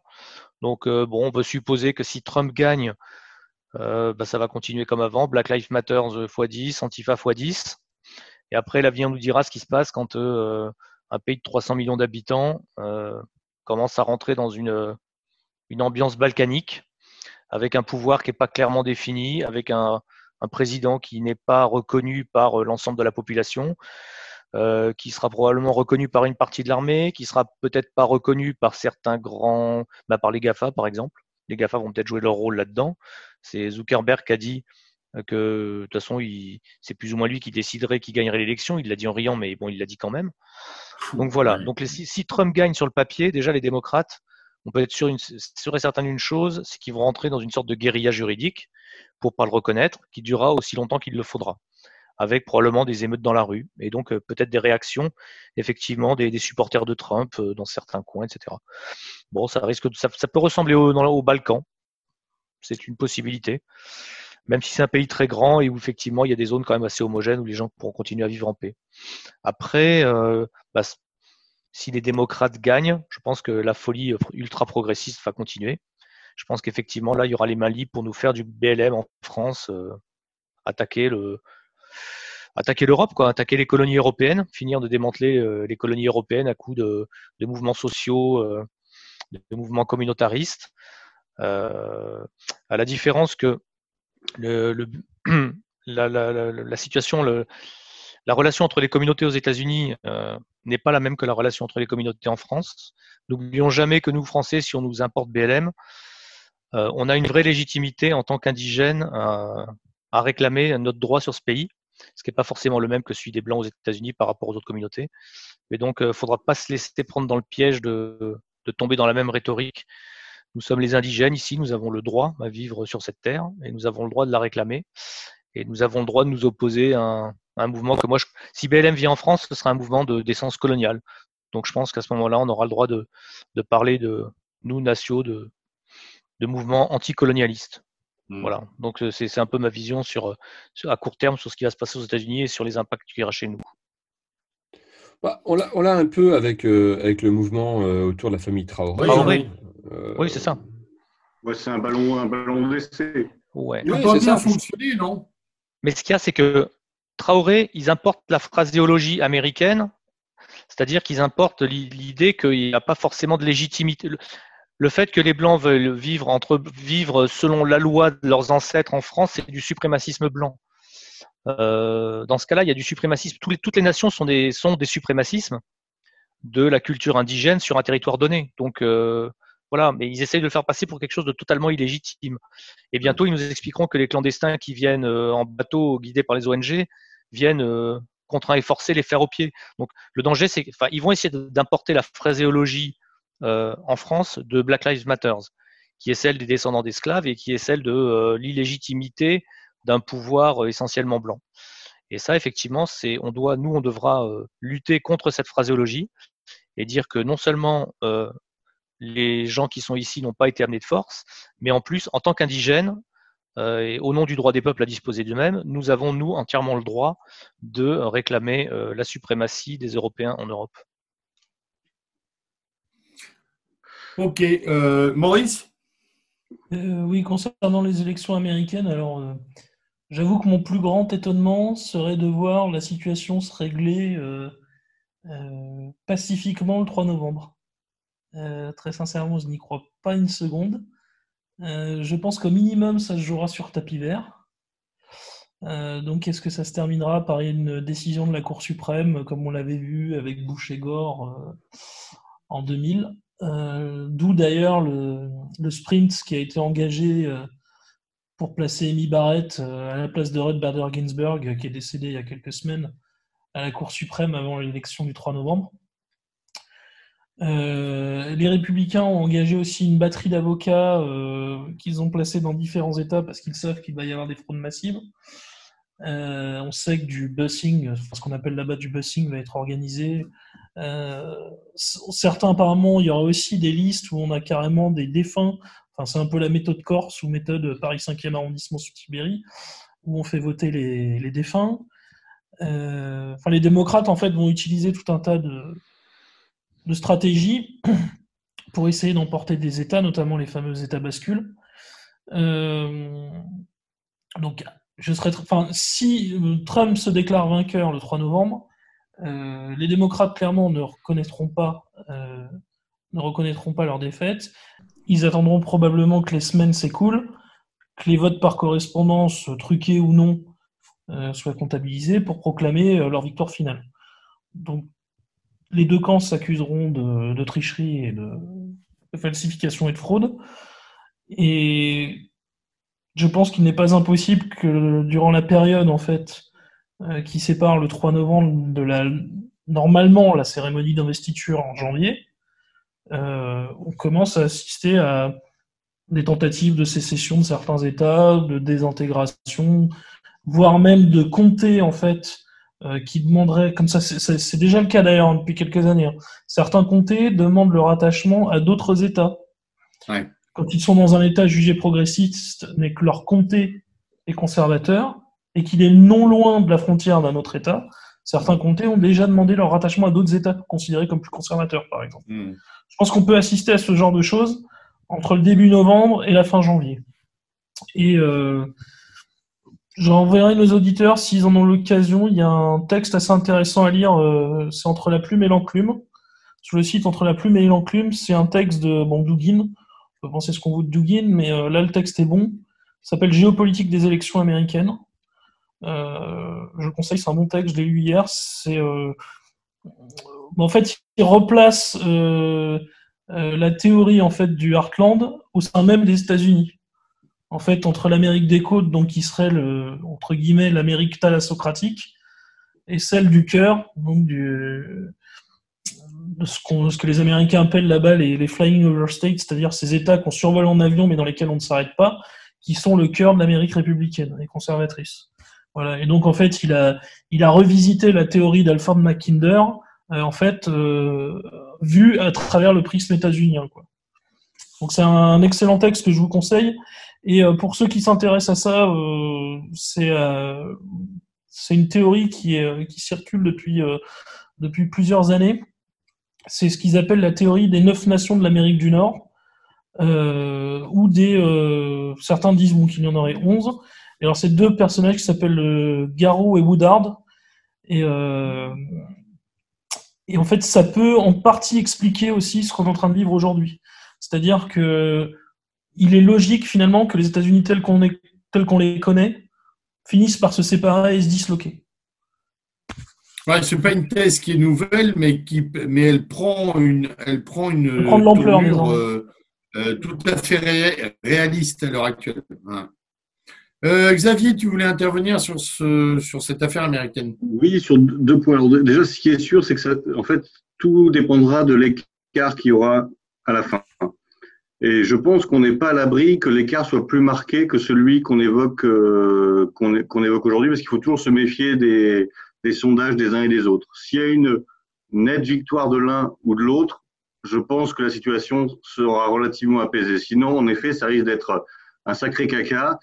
Euh, surtout si on, se souvient qu'il y a un récent euh, sondage qui a quand même montré que 20% des, euh, des, supporters, si je puis dire, d'un camp comme de l'autre, estimaient que le monde irait mieux si leurs ennemis disparaissaient physiquement. Donc on en, on en est quand même à un point d'exacerbation des, des oppositions très très très très radical. pour moi, la seule solution pour que ça se passe bien, c'est qu'il y a un des deux candidats qui l'emporte de façon assez nette. Sinon, on va tomber dans les scénarios qui ont été évoqués euh, jusque-là. Moi, ce qui me paraît, il y a quelque chose qui me paraît intéressant dans le, au-delà de l'élection, dans le cas Trump, c'est euh, finalement euh, une forme de, de limitation de l'électoralisme. C'est-à-dire qu'on voit que même en étant élu président de la plus grande puissance du monde, on n'est pas suffisamment puissant pour combattre l'état profond, pour briser le système, pour poser une politique véritablement différente. Et on voit aujourd'hui que finalement les lobbies des réseaux, des médias, et que c'est ça qui constitue le vrai pouvoir, plus que finalement la personne qui va être mise à un moment ou un autre euh, à la tête de, l'État. Et ça, ça me paraît une, une, leçon à retenir pour nous, Européens, qui pensons parfois qu'on va tout changer vers le, par le haut. Le jour où on, aura changé le, chef de l'État, on pourra changer l'intégralité de de la, société, etc. Et on s'aperçoit que c'est faux, que c'est en tout cas insuffisant, et ça redonne toute son importance au travail métapolitique, au travail culturel, au travail associatif, etc. Qui fait que lorsqu'une société bascule, il faut que la société dans son ensemble accompagne ce changement, ce, ce politique. Parce que euh, Trump est confronté à des oppositions multiples qui l'empêchent de mener sa politique, quoi qu'on pense de celle-ci d'ailleurs, c'est un autre, un, autre, sujet. Et je pense que ça, c'est intéressant et c'est une leçon politique à, à retenir que le tout électoral, le fait que euh, penser que remporter une élection, ça permet de changer en profondeur la société, c'est faux. Si ce sont les autres qui tiennent tous les autres rouages, on a perdu à terme. Hmm. Effectivement. Roubachov là-dessus.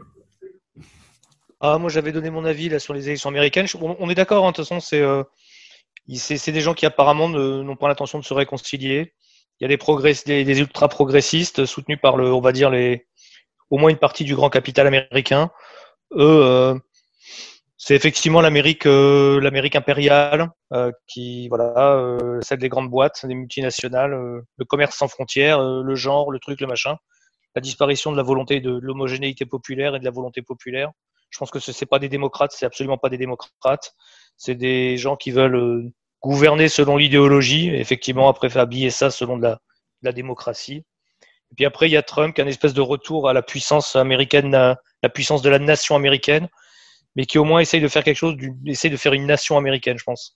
Hmm. Et le, sont les attaques qu'il y a contre lui d'être un ethno, d'être un raciste, c'est complètement fou. Je pense que c'est au contraire le gars qui essaye le plus possible de faire appel à la, la mythologie américaine unificatrice, quoi. Le rêve américain pour tous. Je pense que c'est celui qui fait le plus euh, appel il est complètement décrié, il a les médias contre lui, il a les GAFA. Maintenant, euh, on va voir ce qu'il peut faire. Voilà. Hmm. Donc, ce qu'il ne peut pas euh, faire, effectivement.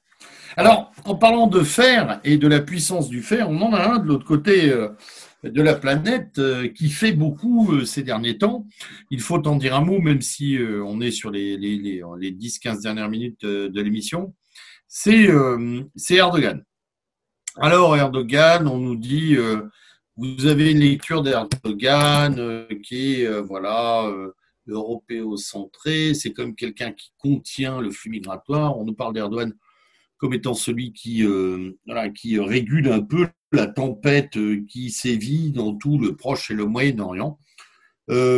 Mais Erdogan, c'est aussi les menaces sur la Grèce, c'est aussi l'armement et les drones et les missiles de l'armée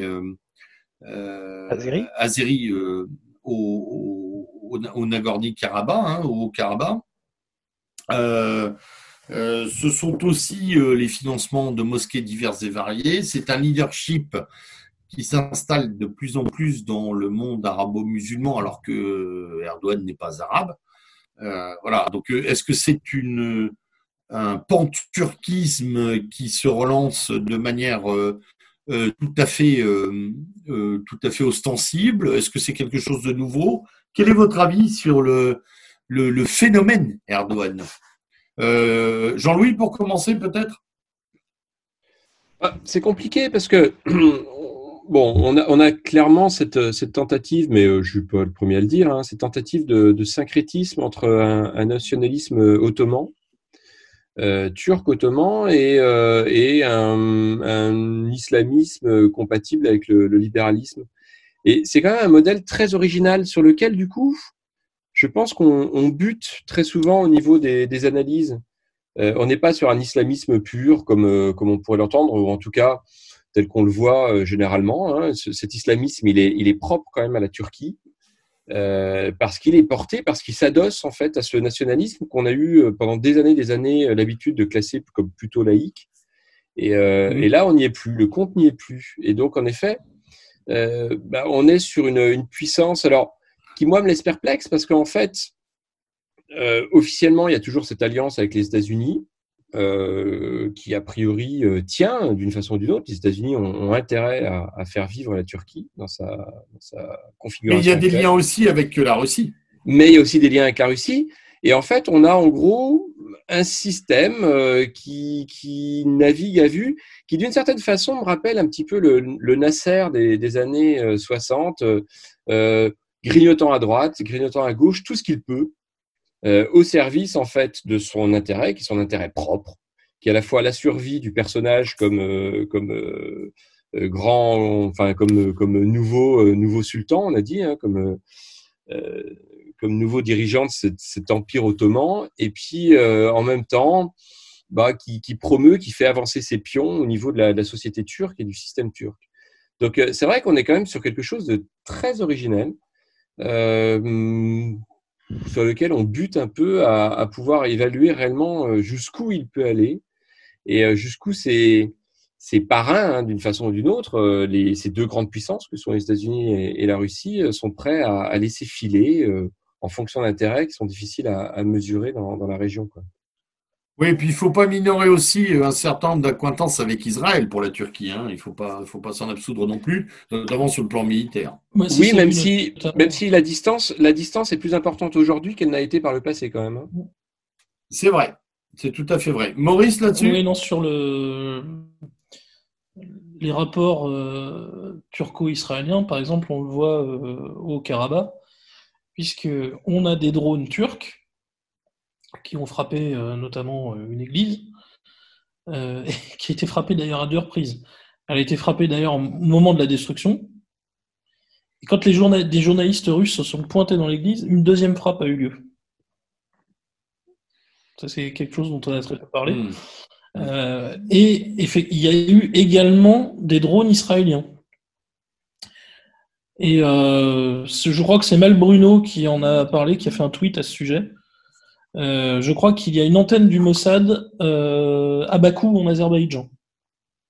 Ok. Et euh, bon, il est quasiment. c'est un secret de polichinelle que les Turcs ont fait transiter des djihadistes qui étaient en Syrie vers l'Azerbaïdjan pour rejoindre l'armée l'armée azérie, l'armée azerbaïdjanaise, pour aller faire la guerre dans l'Artsakh. Oui, ça, ça, ça c'est priori corroboré par la plupart des chancelleries, effectivement. Voilà. Euh, Rouba. Sur la Turquie.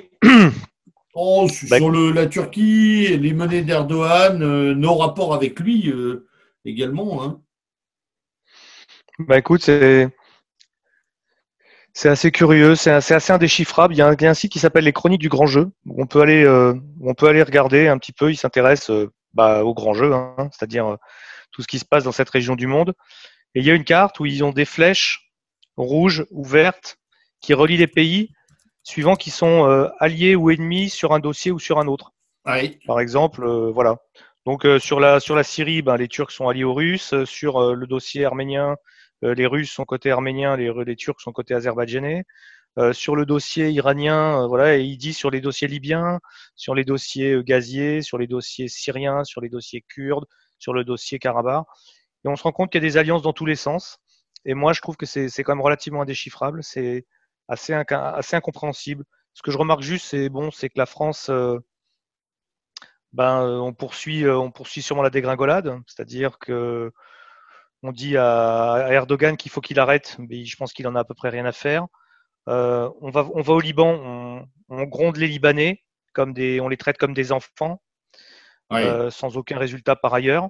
Tout à fait. Et puis, ben, on continue dans les délires, euh, dans les délires en Biélorussie pour changer de cadre, mais où Macron se permet de dire que le président doit partir. Bah, il me semble qu'il est toujours là. Donc, tout ce que je constate, c'est que effectivement, et en, en, je suis pas sûr qu'en Libye on soit dans le, dans le camp qui va gagner. Donc, moi, en tant que Français, je constate juste que euh, la dégringolade diplomatique française euh, continue de, se poursuivre, alors que je pense qu'on devrait être plutôt, euh, effectivement, il y a une porte ouverte en Syrie et avec l'Iran, et se rabibocher avec les Russes par ce biais-là, ce serait peut-être pas mal, mais je ne suis pas diplomate. Voilà mon, voilà mon impression sur la zone. Quoi. le cas de la, Ah, pardon, Jean-Louis. Non, le, cas de la mer Égée, enfin, le, cas de, cette tension avec la Turquie là, il, y a, trois semaines est, est caricatural parce que on a donc cette, cette montée de mayonnaise avec euh, Erdogan qui traite Macron de petit caïd. Enfin, Et deux jours plus tard, on apprend qu'en fait, on comprend à peu près le, déroulement de l'histoire, qui est que la Grèce a besoin de renouveler euh, sa flotte de chasseurs et que au final, et eh ben finalement, euh, Macron là sur cette histoire, il n'a pas, il a pas fait montre de, volonté politique ou vraiment de, taper le poing sur la table. Et à la limite, on peut y relier aussi le soutien à la Grèce au moment de la, de la poussée des migrants, hein, lorsque la Turquie essayait de, catapulter euh, euh, des migrants, dont une partie étaient des migrants algériens d'ailleurs, euh, au-dessus des, au des, des grillages grecs. il y a sans doute ce point de vue qui est un point de vue de VRP, en fait, qui n'est qu'un point de vue de VRP, qui est de placer ces avions d'assaut qu'on arrive, qu'on a toujours autant de mal à vendre. Et la Grèce, bah, elle peut basculer. Allez, on va, on va faire mine de taper du poing sur la table et de grogner un peu contre Erdogan pour que la Grèce finisse par nous acheter ces putains d'avions qu'on n'arrive pas à placer. Et, c'est pitoyable. C'est pitoyable. Le télescopage des informations dans les médias, il, il donne une image de la diplomatie française qui, qui est oui, mais qui, est en décrépitude depuis 30 ans. Hein. Ouais, non, mais bien sûr, bien sûr. En fait, j'insisterai juste sur, ce qui a été dit. Moi, ce qui me frappe euh, fondamentalement, c'est la différence de dimension entre un Erdogan, euh, qui n'est pas quelqu'un pour qui j'ai de grande sympathie, qui je pense être un ennemi de l'Europe, mais qui a quand même une dimension en tant qu'homme d'État euh, incomparable avec le personnel politique que nous avons. Euh, on voit un homme qui a, qui, a, une vision géopolitique, qui a des ambitions pour son pays, des ambitions de puissance, confronté en effet, comme le disait euh, très justement Jean-Louis, à un VRP. La, comparaison est, terrible. On, on, est arrivé à un point de médiocrité, euh, on a disparu d'histoire. On, on, est face à des gens qui, ont, des, des plans politiques, qui ont des ambitions, et on a face à eux des, euh, oui, des, chefs de, des chefs de bureau. Et ça, c'est particulièrement inquiétant. Et en effet, moi, j'ai pas de lumière particulière sur, sur, euh, sur la géostratégie d'Erdogan, mais on, on, voit en lui un homme d'État qu'hélas, on cherche depuis des années euh, dans, dans, dans les, pays, dans les pays occidentaux. Et puis, ce qu'il ne faut pas oublier, c'est qu'il a l'intelligence de s'appuyer sur une diaspora qui est présente en Europe. qui devient très costaud d'ailleurs. Hein. Costaud en Allemagne, évidemment, mais aussi en Hollande, aux Pays-Bas, euh. en, Belgique, au Danemark. Euh, bon, là où c'est évidemment le plus prégnant, c'est en Allemagne d'ailleurs, ce qui fait que euh, Merkel ne s'est évidemment pas précipité pour, pour soutenir les Turcs, enfin pour, soutenir les Grecs et les Chypriotes. les armées. Lors des provocations turques en Méditerranée orientale et en mer Égée. On a aussi, je crois que ça s'appelle le DITIB, qui est ce ministère des Affaires religieuses turc en Allemagne, qui fait que la plupart des imams, notamment, ou des chefs religieux de certaines mosquées en Allemagne qui sont sous la férule euh, de ce ministère sont en fait des fonctionnaires turcs. Oui, ce sont des fonctionnaires turcs, oui, c'est ça. Mm. Présents sur le sol allemand. Mm. Donc là, on peut parler de cinquième colonne, hein, euh, clairement. Littéralement. Littéralement. Et, euh, et bon, évidemment, la, la présence est moins importante en France, mais ils ont quand même, je crois, la maîtrise d'une centaine de mosquées, sauf erreur, en France. Ils essayent d'augmenter leur, euh, en Alsace-Moselle, par exemple. Ils essaient d'augmenter leur puissance en France. Et puis, il y a Alors, messieurs, euh, quelque chose de très important qu'on oublie, c'est ce verrou et le chantage aux migrants et les 6 milliards que l'Union européenne a donné à Erdogan pour contenir les migrants. Et il utilise systématiquement cette arme-là comme une arme de chantage en permanence. En permanence. Il l'a fait euh, au moment de ses, enfin, où il a décidé en fait de redessiner, il a décidé de redessiner les, les tracés maritimes le long de la Libye euh, pour mettre la main sur certains hydrocarbures et des zones gazières et pour soutenir le gouvernement reconnu par l'ONU d'Al-Sarraj, qui est en fait un homme lige d'Ankara, hein, euh, sur place contre Haftar, qui est soutenu notamment d'ailleurs par la France, mais pas uniquement par la France. Euh, voilà, donc il utilise sans arrêt ce, chantage au déferlement migratoire. Et comme il sait qu'effectivement les Européens, euh, nous sommes terrifiés, à juste titre, de voir arriver de nouveau des centaines de milliers, voire des millions de nouveaux migrants sur nos, dans nos contrées, il sait qu'il a là une arme terrible. Une arme mmh. terrible. Puisqu'on est aux migrants, on va conclure là-dessus, puisqu'il nous reste quelques minutes sur un, double phénomène. Euh, d'abord, le pacte des migrations. Euh, et puis, de l'autre côté, les persécutions à l'encontre des, nationalistes en Europe, puisque moi, je ne pense pas les deux phénomènes s'y éloigner l'un de l'autre.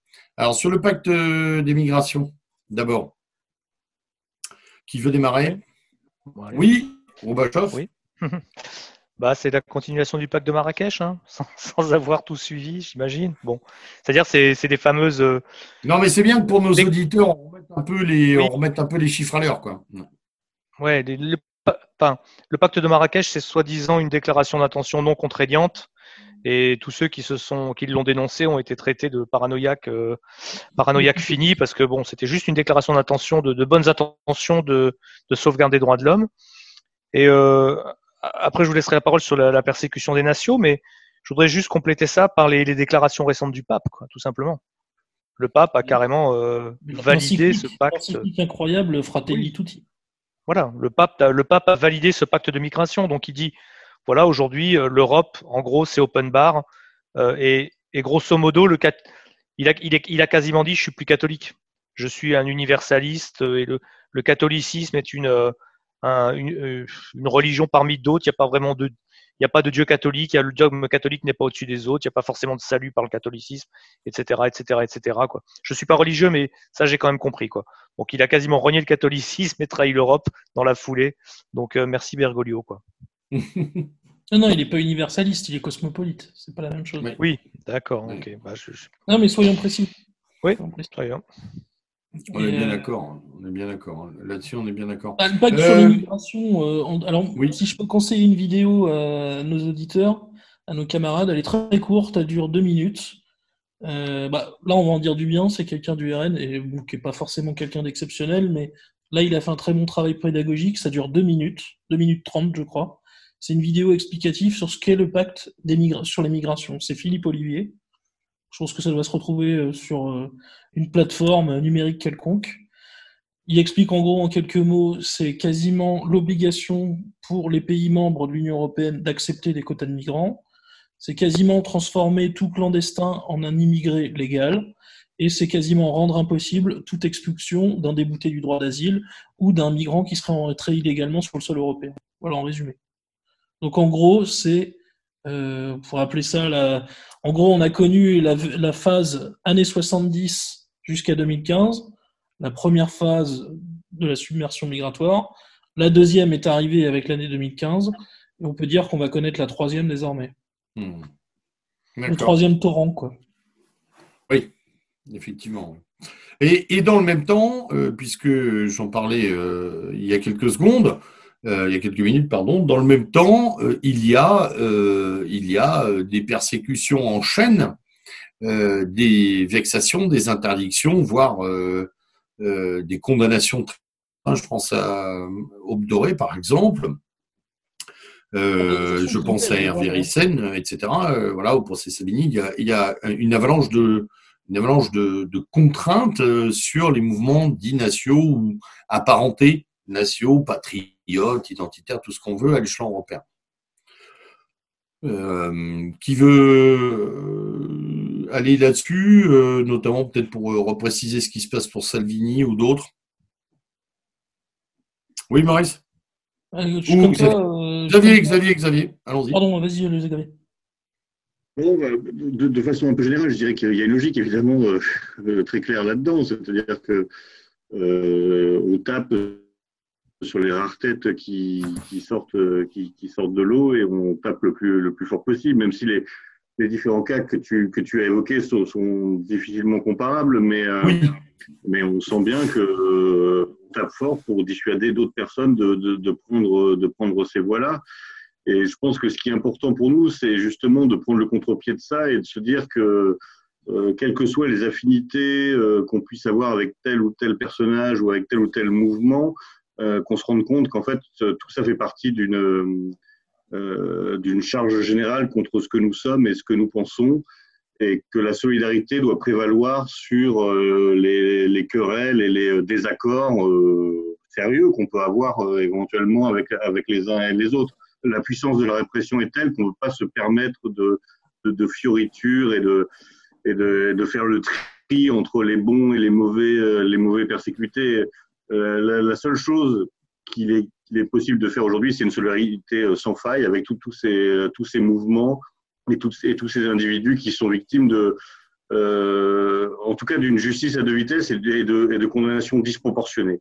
Euh, sans même rentrer dans le détail, on voit qu'il y a euh, une disproportion totale entre, le, entre les peines et, euh, et les faits, etc. etc. Donc, j'appelle tous les camarades à faire un peu fi de, euh, parfois des querelles de, de, de clochers, etc., pour, pour essayer d'être maximum solidaire et de, de, présenter un front uni à cette répression qui euh, demain touche des gens qu'on peut considérer peut-être parfois un peu extrémistes, un peu ceci, un peu cela, et, mais qui demain nous frappera nous parce qu'on est dans le euh, euh, dans l'œil du cyclone de ceux qui refusent le, le monde tel qu'ils veulent. Voilà. C'est un peu une déclaration d'intention, mais quand je vois certaines réactions parfois sur, sur les réseaux sociaux ou dans les discussions, il faut, il, le moindre, la moindre chose qu'on puisse faire, c'est la solidarité. Notre seule force, c'est d'être plus solidaire que cela en face. Voilà. Bien dit, Xavier. Euh, Jean-Louis Oui, dans une liste, hein, il y a toujours la ligne d'après. Donc, euh, il y a la ligne du dessus. La ligne du dessus, euh, bah, c'est ceux qu'on voit. Et puis, il y a la ligne d'après. la ligne d'après, bah, voilà, ça peut être ça, nous. Ça peut être nous. Voilà, c'est toujours ça. Euh, oui, Maurice? Tu voulais juste qu'on rappelle brièvement ce qui était arrivé aux uns et aux autres. Oui, oui, oui rapidement. Il nous reste quelques minutes. Voilà, donc Rissen est déjà, en... est déjà incarcéré depuis une trentaine de jours.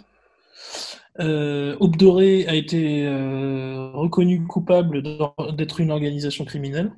Terroriste. Michael Oliakos, je crois, a pris 10 ans, hein, sauf erreur, 10 ou 12 ans. Organisation euh, terroriste, Maurice Ouais, et organisation criminelle et terroriste, je crois, ils ont les deux. Hein.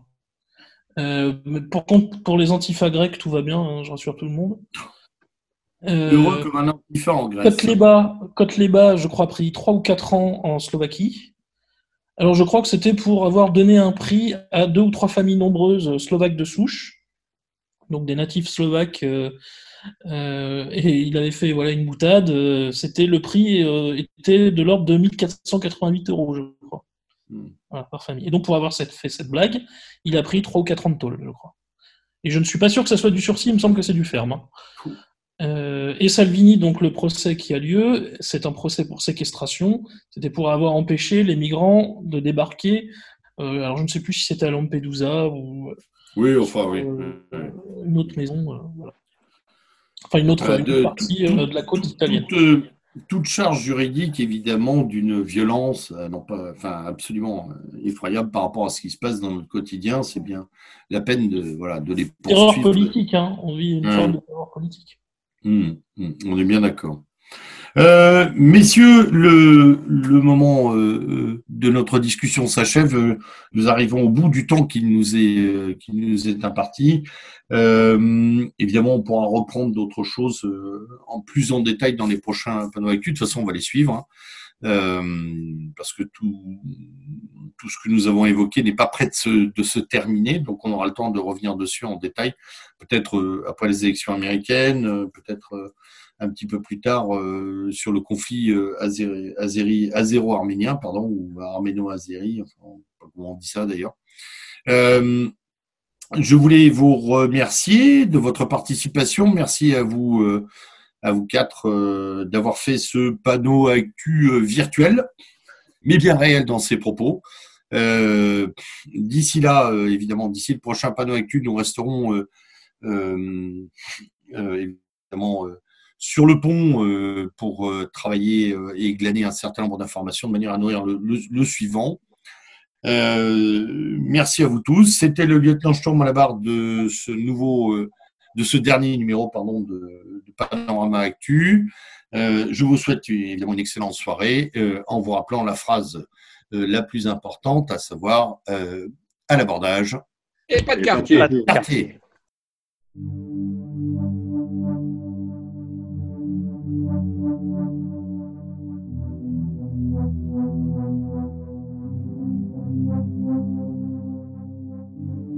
Let's go, children of the fatherland.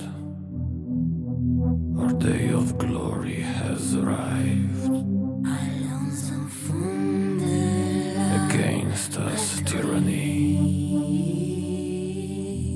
Has raised its bloody flag.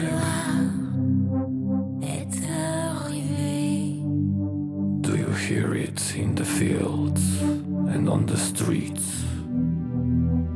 the howling of this savage force.